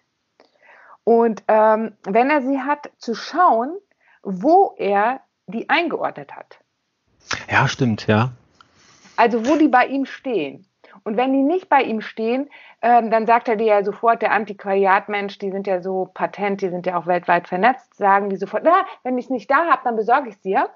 Dann sagst du ja, gerne. Und dann möchte ich aber wissen, wo, wo das noch ist und mhm. auch unter welchem Fach oder wo das vielleicht eingeordnet ist. Ich finde das total interessant, weil ähm, ich gehe ja gern durch Bibliotheken und Magazine und so. Ne? Mhm. Wie so Magazine so aufgebaut sind. Die haben ja, man meint ja immer, so ein Magazin hat die gleiche, in Anführungsstrichen, Logik oder das gleiche System. Nee. Das stimmt ja überhaupt nicht. Nee, nee, gar nicht. Und ähm, in diesem, ähm, ähm, was du beschreibst, ist ja auch so ein ähm, äh, Serendipitätsprinzip. Das heißt, ähm, ich laufe durch die Gänge in einer Bibliothek und mein Blick fällt plötzlich auf einen Buchrücken. Also ich mhm. bin da sehr, weil ich ja äh, sehr visuell, ich mag ja sehr gerne, wenn es ein schönes Cover hat, einen schönen Rücken oder so mich anschaut. Gucke dann natürlich auch, obwohl ich eigentlich was ganz anderes suche oder zu Nummer 2007 gehen will, sehe ich das, es guckt mich so an und ich gucke mir das Buch an und ich finde das auf einmal so interessant, dass ich da bleibe und so das halbe Buch ungefähr lese, anstatt eigentlich meiner weiteren Sache zu folgen. Ja, ja so, so, also, so wie du das jetzt beschreibst, bin ich jahrelang, das kann man, darf man gar niemandem erzählen, also äh, bin ich jahrelang durch, durch äh, Buchläden. Ich bin einfach, ich habe tatsächlich, ähm, ich hatte mal so eine, so eine Phase, wo ich äh, Och, ich meine, dass nur, es Serendipität heißt, aber ich muss auch ja. nur, nur ja. nach Buchrücken geguckt habe. Also das, wenn das irgendwie eine besondere Farbe oder Schriftart oder irgendwas hatte, dann war es mir auch to total egal. Da habe ich das dann angelesen und gesagt, okay, also zehn Seiten schaffst du. Und wenn es nach zehn Seiten mich noch interessiert, dann habe ich es auch weitergelesen. Ähm, aber so, ähm, und das ist ja eigentlich auch nur ein Versuch, ähm, da gibt es ja, ähm, ich meine, dass es tatsächlich mal so eine Art äh, Sport äh, gegeben hat, wo man in beliebigen Bibliotheken äh, sozusagen Bücher irgendwo anders reingeschmissen hat. Mhm. Nicht um die Bibliothekare zu ärgern, sondern um die Leute, die dort, was weiß ich, äh, äh, bei ähm, Architektur irgendwas gesucht haben, dass sie eben auch mit Biologie mal in, in, in Kontakt treten. Ja? Mhm. Und nicht nur mit Architektur und Gestaltung und sonst irgendwas, sondern eben auch mit solchen Sachen. Also das war so ein bisschen so die Idee. Und es gibt tatsächlich, also ähm, es gibt ähm, ich habe mal Software für, für, ähm, für Bibliotheken und, und auch teilweise für Archivare, ähm, war ich mal in so einer Firma da haben wir sowas gemacht und da gab es eben auch äh, unter den Bibliothekaren immer wieder so das Problem zu lösen, wenn jetzt Bücher sozusagen mehreren Sachgebieten zuzuordnen gewesen wären, also wo man ja, die dann physisch hinstellt. Ne? Also ja, ähm, heutzutage ist es ja kein Problem mehr, die haben man hat mit dem Online-Katalog, man kann sie mehreren äh, Schlagworten zuordnen, das, das hat, kann man mhm. heutzutage lösen, aber als es noch alles physisch war, ähm, dann hat man da echt ein Problem gehabt. Also ähm, das kann man eben heute, heutzutage kann man das in den großen Bibliotheken auch noch beobachten, dass das Zeug irgendwo steht, wo man es gar nicht vermutet. Ne? Also ähm, weil das da eben so eine, so eine, so eine seltsame Ordnung da hat oder eine, für einen Außenstehenden jetzt vielleicht nicht ganz so zu durchschauende Ordnung. Ja, und das ist eben so das, was in diesem ganzen harmlosen, nennen wir mal 30 Bücher, äh, so, so drinne steckt. Ne? Also sozusagen ja, die das eigenen. Stimmt, das stimmt, das stimmt. Ja, das, das, ja, das, das ist, du hast es Ich habe das jetzt so ganz, ganz äh, äh, simpel ange, an den Antiquariat ja. angedockt, aber das stimmt schon mit den die ganzen Magazine, die ganzen Museen, die ganzen Archive, die ganzen, ja, ja, ja. Also das ist, ähm, und wie gesagt, also ich weiß noch nicht, wo mich dieses dieses Projekt dahin führen wird. Ne? Also ähm, ja. Mhm. Ähm, das, also das, die, die, die Meisterleistung wäre, sage ich mal, also wenn man das jetzt äh, sich vorstellt, dass man jetzt irgendwie mit, mit diesem Text, der dann rauskommt, zu irgendeiner Tagung geht und aus diesem Text noch tatsächlich also echt also einer wissenschaftlichen Tagung teilnehmen würde. Also das wäre so ein, äh, äh, das wäre so ein, so ein Ding, also da würde ich sagen, also das, äh, das würde dem Ganzen noch die Krone aufsetzen. Ähm, aber im ersten Schritt muss man erstmal so diese 30 Bücher irgendwie verwurstet haben. Und wie gesagt, das, das, da gibt's ja, ne, also das kann ja von der, ähm, von der äh, reinen Zitatesammlung und dann so ein bisschen Fülltext bis echt, also man macht wirklich was äh, sozusagen draus. Und das einige, und das andere, das, äh, was ich mir noch, was ich noch festgestellt habe, äh, wo ich dachte, das ist ein Problem, aber ähm, ich habe ja nur diese 30 Bücher. Ne? Und jetzt passiert es ja, ähm, wenn man so Bücher liest, dass man so vielfältige Assoziationen hat, irgendwie, ah, das, da fällt mir noch was ein und, und äh, da habe ich schon mal irgendwie was ähnliches gelesen. Und jetzt bin ich aber festgenagelt in diesem, in diesem Universum aus, ich habe ja nur die 30 Bücher, aus denen ich zitieren kann. Ne? Also das heißt, und äh, ich, ich kann jetzt nicht einfach hingehen und sagen, ähm, äh, ich, so ein ähnlicher Gedanke, der steht noch dort und dort oder sowas. Ne? Das ist auch so ein eigenartiges Problem der, der, der, der Beschränkung. Ne? Also, dass man tatsächlich eingesperrt ist in diesem Raum aus diesen 30 Büchern. Also man, man hat man hat ja, nicht das, mehr. Ja, ja, aber das, ich meine, das jetzt, das hast du dir ja selbst auferlegt. Ja, ja, diesen genau. Referenzrahmen, diesen Mini, diesen, diesen Referenzrahmen aus 30 Büchern, den hast du ja selber hergestellt. Dazu zwingt dich keiner, dazu hat sich keiner, äh, das hast du dir, diesen Referenzrahmen dieser 30 Bücher hast du dir selbst äh, äh, äh gesetzt und dadurch entstehen natürlich diese Probleme der der Fesselung, dass du nicht aus diesem ja, genau. Rahmen raus, du kannst diesen Rahmen nicht sprengen, weil wenn du den Rahmen sprengst, hast du damit sofort äh, dein äh, Projekt gefährdet und deine ganze Findigkeit ist in Frage gestellt und auch diese ganz, dein ganzes Ziel damit, was du gerne erreichen möchtest, nämlich auf einer wissenschaftlichen Tagung einen Vortrag dazu zu halten oder diese Arbeit fertigzustellen oder irgendwo abzugeben, äh, hast du damit auch schon äh, ja schon ja, genau, das wäre dann zerstört. Also das, genau, äh, im wahrsten Sinne zerstört, beziehungsweise ist schon zum Scheitern verurteilt, bevor du überhaupt angefangen hast. Ja, genau. Also ähm, und, und, und das, das kriegt dann ganz komische, äh, also wenn man so drüber nachdenkt, denkt, ach Mist, ich habe bloß diese 30 Bücher, aber ich habe jetzt hier noch einen klugen Gedanken, der mich und den möchte ich jetzt hier noch irgendwie. Den kannst ähm, du einfach dazu schreiben, da, da, hindert dich ja kein Mensch dran. Da hindert dich daran, den klugen Gedanken. Ja, genau. Und dann, und dann kommt man, Gedanken dazu zu schreiben. Dann kommt natürlich irgendjemand mit so einem Programm, der scannt das dann drüber und sagt, Frank genau, darauf wollte ich hinaus. Also hat das als seinen Gedanken festgestellt. Dabei hat das der schon gesagt, der schon gesagt und der. Und wenn wir mal richtig gucken, also Sokrates hat das bestimmt auch schon mal gesagt. Naja, genau. Und das ist ja das, äh, da kommt man sofort in so einen, in so einen komischen Plagiatsverdacht. Genau. Und, und, und das ist ja das, was ich vorhin gesagt habe, wo ich sage, also meine Vermutung ist, ohne dass ich das jetzt beweisen könnte, aber alles, alles ist schon mal gedacht worden. Ja, das, das ist alle. auch mein, meine totale Maßgabe, weshalb ich bei jedem äh, ähm, super tollen Einfall, wo ich meine, ah, das ist mir jetzt mhm. total eingefallen. Ich bin da ja sehr, manchmal wirklich, mir fällt da halt relativ viel ein. Mhm. Ähm, gucke ich dann aber doch noch mal vorher nach, ob es nicht vielleicht schon vorher jemand auch diese Idee hatte. Und wenn, dann gucke ich einfach, äh, und ich finde, das ist ja auch nicht ähm, schlimm, danach zu gucken. Und das ist ja auch nicht schlimm, dass jemand schon mal so Ideen hatte. Und ich kann das ja entweder äh, ja, äh, aufnehmen, dann auch sagen, das darauf zurückführen und auch diese Quelle benennen und und und. Aber ich mache da jetzt irgendetwas anderes raus oder das und das raus oder ich fange auch nur einfach mhm. an, erstmal das nachzuvollziehen, um das wirklich überhaupt in Gänze zu verstehen. In Gänze, klar, in Gänze nicht, aber mhm. überhaupt mal nachzuvollziehen oder eine Idee zu entwickeln, dass er vielleicht anders wahrnimmt, als ich das wahrnehme.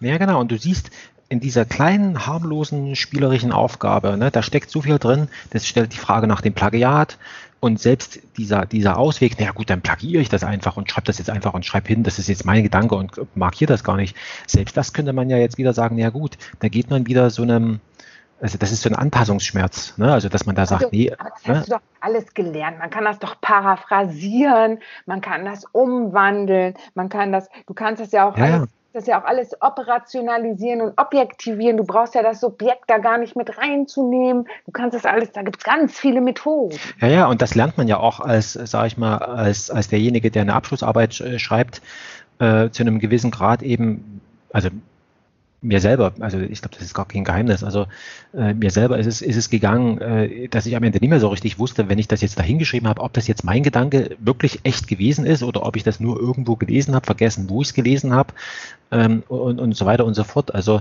ähm, Aber ist das nicht so eine gewisse ähm, Immersion mit dem eigenen, was man schafft? Also, naja, dass man da so wie sich so, so ähm, das ist so ein dieses, ähm, ich meine, du hast es mit dem Spiel gedacht. Ich finde das immer schön zu sagen, natürlich ist das so ein äh, Wechselspiel. Das ist immer so ein Kippen, so ein Hin- und Herkippen. Mhm. Und das schaukelt sich natürlich auch auf und äh, das verwischt auch Grenzen.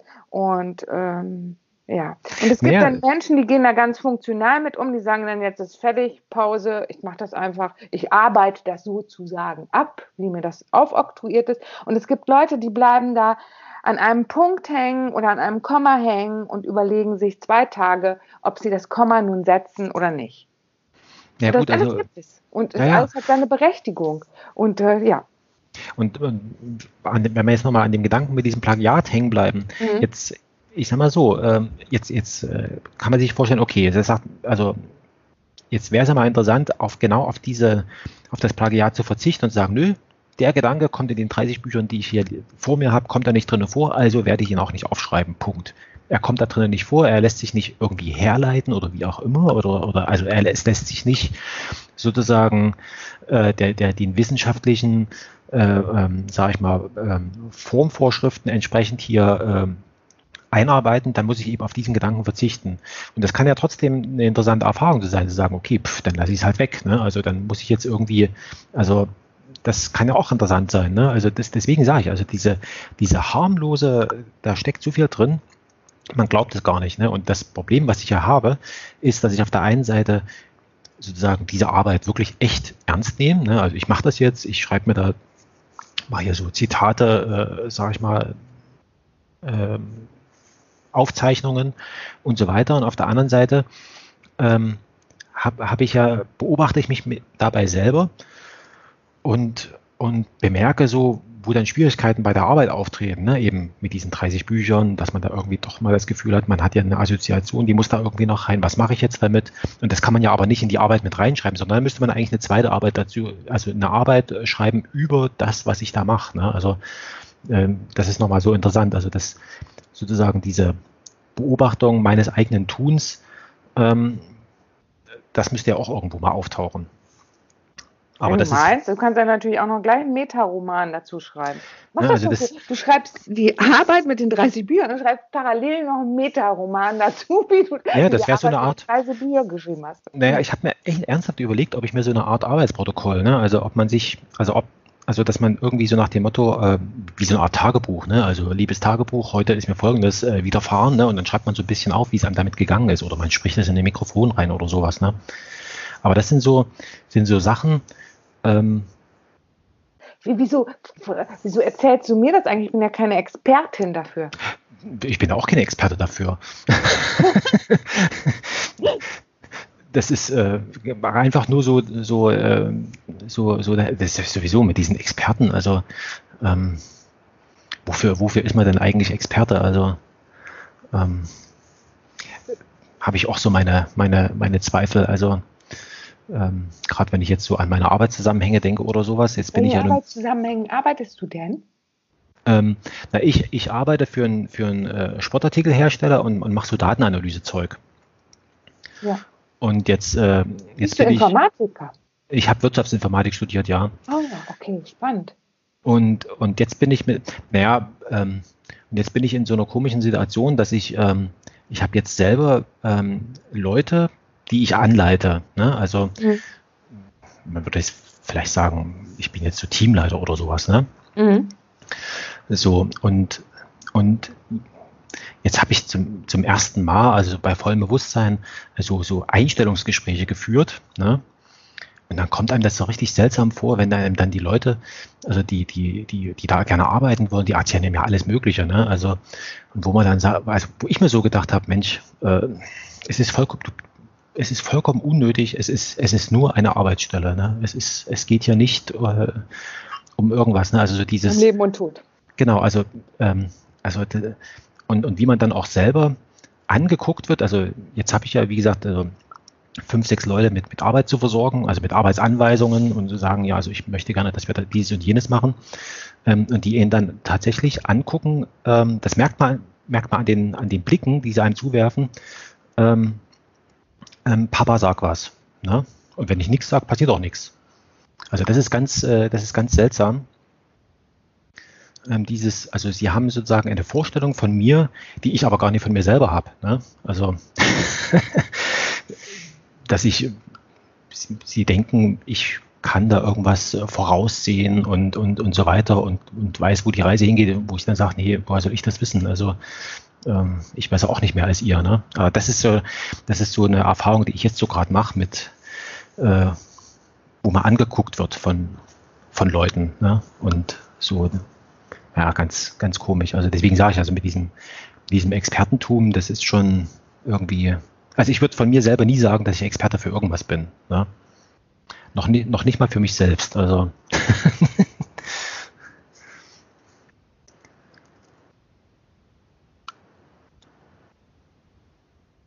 Ja, hallo? ja, ja, ich bin noch Ah, da. bitte. Okay, das war gerade so, so ein, wie so ein Unterbruch. Ja. Gut, ich frage ich frag mich die ganzen, äh, Hm. oder ich frage mal einfach so, ähm, ich, ich bin ja aber gar nichts mit, äh, weder mit Wirtschaft zu tun, noch mit Informatik. Ich komme halt irgendwie so aus einem ganz anderen, ich sag das jetzt mal, Lager, ne? Hm? Und äh, ähm, du hast ja dieses, oder diesen Termin heute für dieses Gespräch so Hm? Ähm, veranlasst.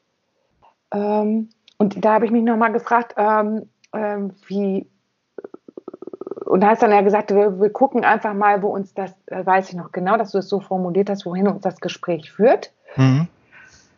Und ich habe dann gesagt, ja, nein, mir ist an Dialog eher, ich bin eher an Dialog interessiert, merke aber jetzt so, ähm, finde das doch okay mit der Führung, das ist äh, ganz toll. Deswegen möchte ich jetzt noch mal einmal ähm, ein bisschen umleiten Hm? dahin und fragen, ähm, du hast dich ja auch dazu gemeldet, an diesem äh, Kunsttalk teilzunehmen. Ja, Hast ja. das ja, äh, hast, äh, warst da ja, ähm, ich sage das jetzt mal, ich kann es mich da korrigieren, wenn ich das falsch aufgefasst habe, wie so ein stiller Beobachter.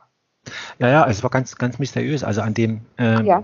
an, an dem Tag, an dem das, äh, da immer wenn ich was, was sagen wollte, ne, also ich habe Ja. ja mein, äh, damit ich jetzt hier nicht die, die ganze Aufnahme voll schnaufe irgendwie oder so, ne, Ja. habe ich mein Mikrofon auf stumm gestellt. Und immer wenn ich was Ach, hast sagen ein wollte, richtig tolles Mikrofon. ich habe ich hab so ein Headset, so ein ganz einfaches, ne, also ah, okay. so, ja. und ähm, dann schnaufe ich da rein oder sowas und deswegen, und um niemanden da, sage ich mal, äh, unnötigerweise, und ich habe ja hier auch noch, äh, sage ich mal, eine ganze Schar an Kindern um mich rum. Äh, Man hört nicht. Äh, jetzt aktuell hört man nicht, äh, hört, hört man nichts, äh, weil sie schon wissen, wenn da Papa, dann, dann ist da Ruhe. Aber wie gesagt, also ähm, deswegen hatte ich das Mikrofon ausgeschaltet gehabt und immer wenn ich was sagen wollte oder angesprochen wu- wurde, ähm, Ja. hat sich auf mystische Art und Weise, ich weiß nicht, warum? Hat sich das Mikrofon ähm, nicht öffnen lassen? Also ich, ich bin da auf dieses, äh, ähm, ja, wie heißt denn das? Äh, die Stummschaltung weggenommen. Ja. Bei dem, bei dem Skype. Und es hat nicht funktioniert. Und, und das Einzige, wo es funktioniert hat, das war, das war zur Verabschiedung. Und da habe ich mir gedacht, also wie kann das sein? Also ähm, ähm, ist es jetzt wirklich, ist es wahrhaftig so?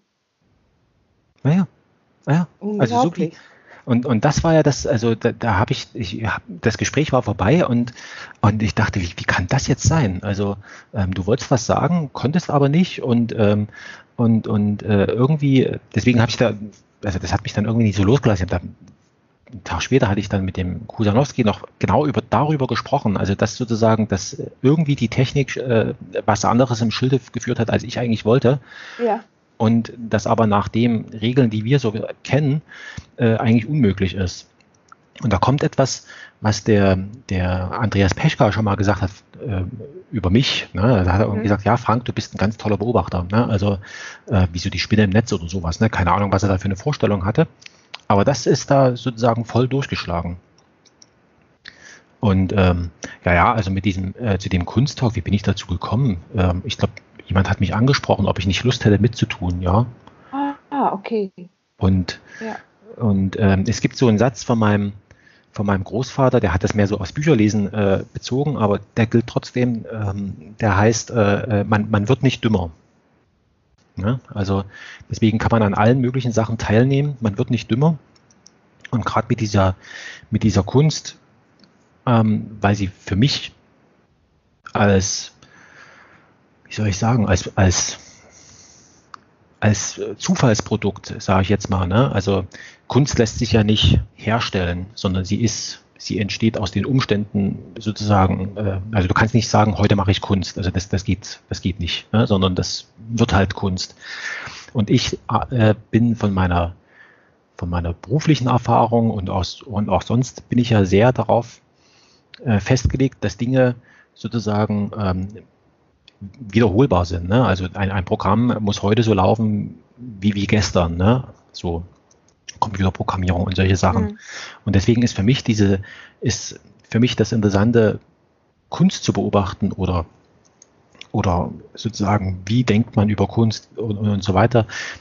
Deswegen, das interessiert mich halt, ne? oder weil mir halt bestimmte Sachen auffallen, wo ich dann sage, also darüber könnte könnte mir ein Künstler mehr sagen. Ne? Also da brauche ich keinen ja. Ingenieur fragen. Ne? Also deswegen ja. interessiert mich interessiert mich Kunst, weil sie, ja. weil ich kein, weil ich, hat, wer hat denn mal die, die Jutta hat mich dafür mal ziemlich getadelt, hat gesagt, das stimmt nicht. Äh, du bist ein Künstler ohne Werk. Ähm, ja, ja, ja. Weil, weil, ja. weil ich gesagt habe, ich bin, ich bin ja kein Künstler. Also äh, selbst das, was ich hier male oder sowas, würde ich jetzt vielleicht, ähm, würde ich würde ich jetzt vielleicht gar nicht so als Kunst bezeichnen. Es ist für mich, es, oder andersrum, es, ähm, nee, als ich als Kunst würde ich würde es nicht bezeichnen. Andere Leute sehen vielleicht da drin Kunst. Für mich ist es, ist es einfach, ich habe das jetzt so gemacht. Ne? Also das ist jetzt nichts, nichts ab, also es ist nicht in der Absicht entstanden, Kunst zu sein, sagen wir mal so. Und dieses Ungreifbare, ne, also ich habe merkst ja, ich habe jetzt schon Schwierigkeiten zu sagen, was ist denn eigentlich Kunst, ne? Also ähm, und, und oder wo, wo ist die wo ist die Grenze zwischen Design und, und Kunst und solche ja. Sachen, ne? Ja. Und das ist halt das Ungreifbare an der Kunst. Und deswegen interessiert mich das so mit Leuten, die halt da schon mehr Erfahrung damit haben, mich damit aus, äh, auszutauschen, wie die das sehen oder. Ne?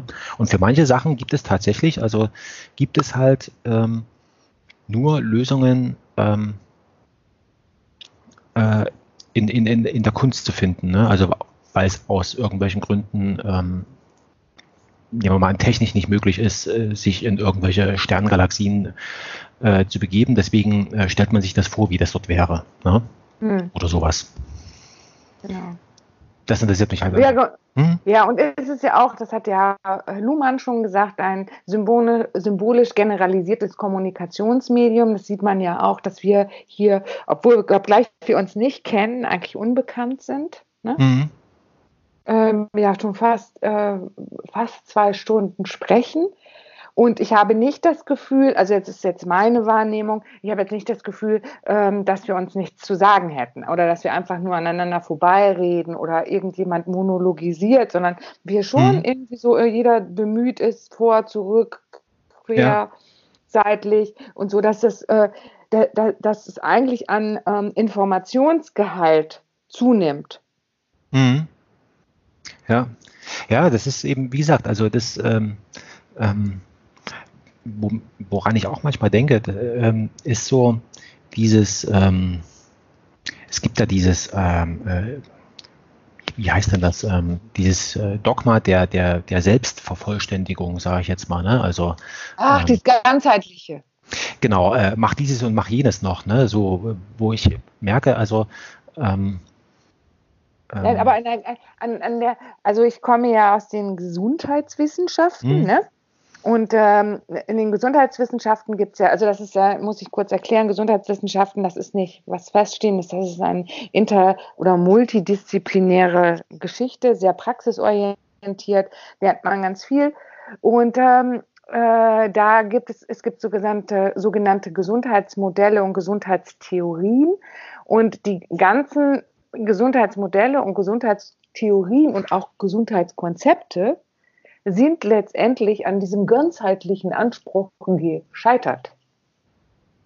Naja, weil es auch gar nicht geht. Also genau, man, man, äh, weil, weil du lebst nämlich, du lebst eigentlich zeitlebens schon in einem Kontinuum aus Gesundheit und Krankheit, ganz einfach simpel gesprochen. Und irgendwann kippt das mal zur einen Seite und zur anderen Seite und äh, äh, äh, letztendlich irgendwann ist das mal letal und dann war es das. Also ja, du kannst bestimmte Prozesse hinauszögern heute, aber letztendlich.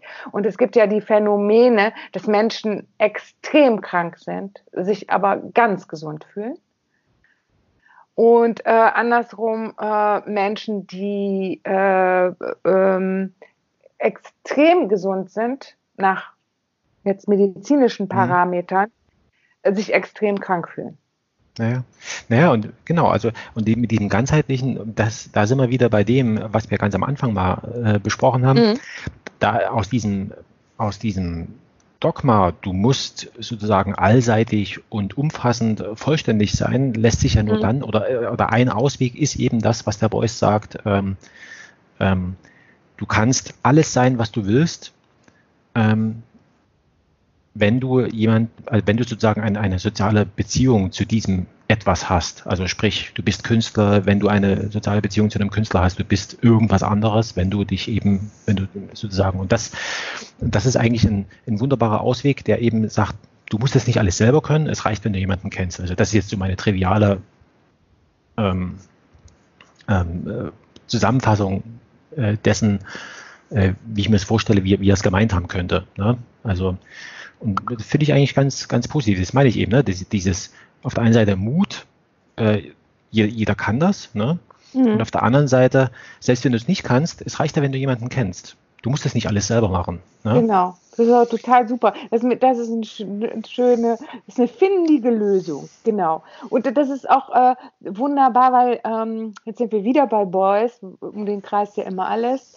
Ähm, der hat ja auch dem toten Hasen das Bild erklärt, ne? Ja, genau. Eine der besten Performances oder best oder best Besuches, Besuchesten, ich mache das jetzt alles in Superlative Versuche, ich kann ich gar nicht. Äh, ja, äh, hat er in den 70er Jahren gemacht. Ähm, das ist zum Beispiel auch ein ähm, Hintergrund, weshalb ich nie Kunst studiert habe, weil immer gesagt wurde, ähm, das sind alles totale Spinner. Das war in den 70er Jahren auch stark so. Ja, über das habe ich mich mal mit dem, mit dem Andreas unterhalten. Habe ich ihn mal ja, runter. Ja, ja, da habe ich ihn ja. mal gefragt, sag mal, weil ich weiß, er ist auf einer Kunsthochschule gewesen. Sag ich, äh, genau, sage ich, äh, warum ist es sinnvoll, dahin zu gehen? Ne? Also was machen, was, was passiert ja. dort? So, und da hat er mir eben, hat er gesagt, naja, ähm, das eine ist, dass man, weil ich immer gesagt habe, äh, also die, die Erfahrung ist ja, du wirst nur dann an der Kunsthochschule angenommen, wenn du schon quasi Künstler bist, also musst du mit so einer Mappe da antreten. Ne? Genau. Ich gesagt habe, das ist ja eigentlich ein Widerspruch, weil ich soll es erst lernen, bin aber schon, bin aber schon das, was ich eigentlich lernen soll. Und da hat er gesagt, naja, nee, das muss man ein bisschen anders sehen. Ähm, an der Kunsthochschule ist da auf der einen Seite ähm, dass man mit gewissen handwerklichen Sachen da, sage ich mal, konfrontiert wird, dass man sich nicht selber beibringen muss, sondern halt vom Hand, also schlicht und ergreifend Handwerk gehört dazu, Punkt. Und das andere ist, dass man dort natürlich in einer, in einem, er hat das genannt, einem geschützten Rahmen ist, wo man sich künstlerisch mit anderen Künstlern über Dinge austauschen kann und nicht sozusagen da so gleich so exponiert ist und so und so weiter, sondern da eben, sage ich mal, mit anderen Künstlern. Das ist eigentlich der, der, der Sinn der, der Kunsthochschule. Ich habe es vorher auch nicht verstanden. Ich habe das immer, für mich war das halt irgendwie, ich habe das nie verstanden. Wozu, was soll diese Kunsthochschule? Was macht die? Also, ähm, wenn ich schon als Künstler dahin gehen muss, ja, also ich jetzt so als ich, un, äh, also ich würde mich jetzt, wie gesagt, also äh, ich bin künstlerisch ungeschickt, ich kann nicht malen, habe da auch Interesse vielleicht, aber, aber da fehlt mir halt tatsächlich also schon allein äh, Hand-Auge-Koordination, irgendwas, ne? also eine gewisse Fingerfertigkeit und so weiter. Ich kann es jedenfalls nicht. Ne? Und jetzt hätte ich ja gedacht, jetzt äh, wird einem dort erklärt, nee, das ist, da, da, das heißt zwar Schule, aber du, aber es ist eigentlich ein anderer Ort. Also der, der macht eigentlich was anderes. Genau, und das aber, ist, geht ja, und äh, das ist ja auch heute so, dass äh, du kannst ja heute äh, ähm, auch irgendwelche Kurse besuchen, da wird, wird dir das ja auch gezeigt. Ja, ja, aber du kannst ja auch, du kannst ja auch, auch ganz anders, Frank, du kannst es ja ganz anders. Du bist ja Wirtschaftsinformatiker, also du kennst dich mhm. gut mit Informatik aus. Du wirst auch das passende Programm finden, das deine Dinge so herstellt, wie du es gerne haben willst. Also so ja. malt zum Beispiel, wie du es gerne haben willst. Das ist ja heute durchaus möglich. Naja, und da, genau, also das gibt es ja alles. Du kannst, oder du druckst es dir aus mit einem 3D-Drucker. Ist auch hübsch. Ja, ja, und das ist ja dann, und das stellt aber genau immer wieder die Frage, ähm, das sowas zu machen, ähm, äh, wo ist die Grenze zwischen Kunst und Design? Ne? Also es gibt ja diese ganzen, es gibt ja auch in der oh. Musik, ne? also diese, diese, diese Puristen, die da sagen, also nur wenn es sozusagen äh, handgemacht äh, ist, dann ist es tatsächlich Musik, alles andere ist nur äh, irgendwie sozusagen, alles andere sind nur Klänge und so weiter. Also das sind, das sind so sofort spielt das da aber was anderes mit. Hoheit, ne? Das sind doch so Hoheitsgebaren. Äh, das sind doch so, wie du das vorhin gesagt? Äh, Professionalitäts. Äh, Professionalitätsmagie, ja. Ja, das ist doch Professionalitätsmagie. Ja, ja, also ja. es gibt doch sowohl super Elektrosound als auch super äh, handgemachten. Und es gibt super handgemalte Bilder und es gibt super äh, maschinell hergestellte Bilder. Und es gibt doch das alles heute. Und ähm, das ist doch auch so, dass man kann jetzt auch irgendeiner Maßgabe von Barton Brock zum Beispiel folgen und sagt, Künstler sind dazu da, um Probleme zu machen. Ja, Oder genau. Wahre Kunst ist nur die Kunst, die immer ein ganz bisschen stört. Das war mal meine Maßgabe sehr lange oder ist sie auch immer noch. Weil irgendjemand passt immer irgendwas nicht und dann ist es schon mal bestens. Ja, genau. Und das ist ja das, ähm, ähm, ähm, dem ich auch so jetzt mehr oder weniger bewusst hinterher spüre, was ich früher vielleicht noch nie so gemacht habe. Genau, äh, genau. So Irritationen, also richtig ja, Irritation ja, beobachten und da hinterhersteigen. Also das genau, Irritation, das ist wunderbar. Und äh, da differenziert sich auch meines Erachtens, das war ja auch unser auch mit Einstieg, dass du gefragt hast, was macht denn diese Kunsttherapie überhaupt? Die Kunsttherapie ist auch vielfach dazu da, ist auch ein sehr geschützter Rahmen, jedenfalls wenn es im Krankenhaus stattfindet oder in sonstigen Einrichtungen, ist ein extrem geschützter Rahmen. Und es ist eher sowas im, im Sinne von ritualisierter, ich sage das jetzt mal, Wohlfühloase, um eher schöne und angenehme Erlebnisse zu machen, als äh, irritierende, verschreckende, unangenehme, mhm. schreckliche, weil man klar in so einem geschützten Rahmen immer davon ausgeht, hier ist es gut und draußen ist es schlecht. Ja.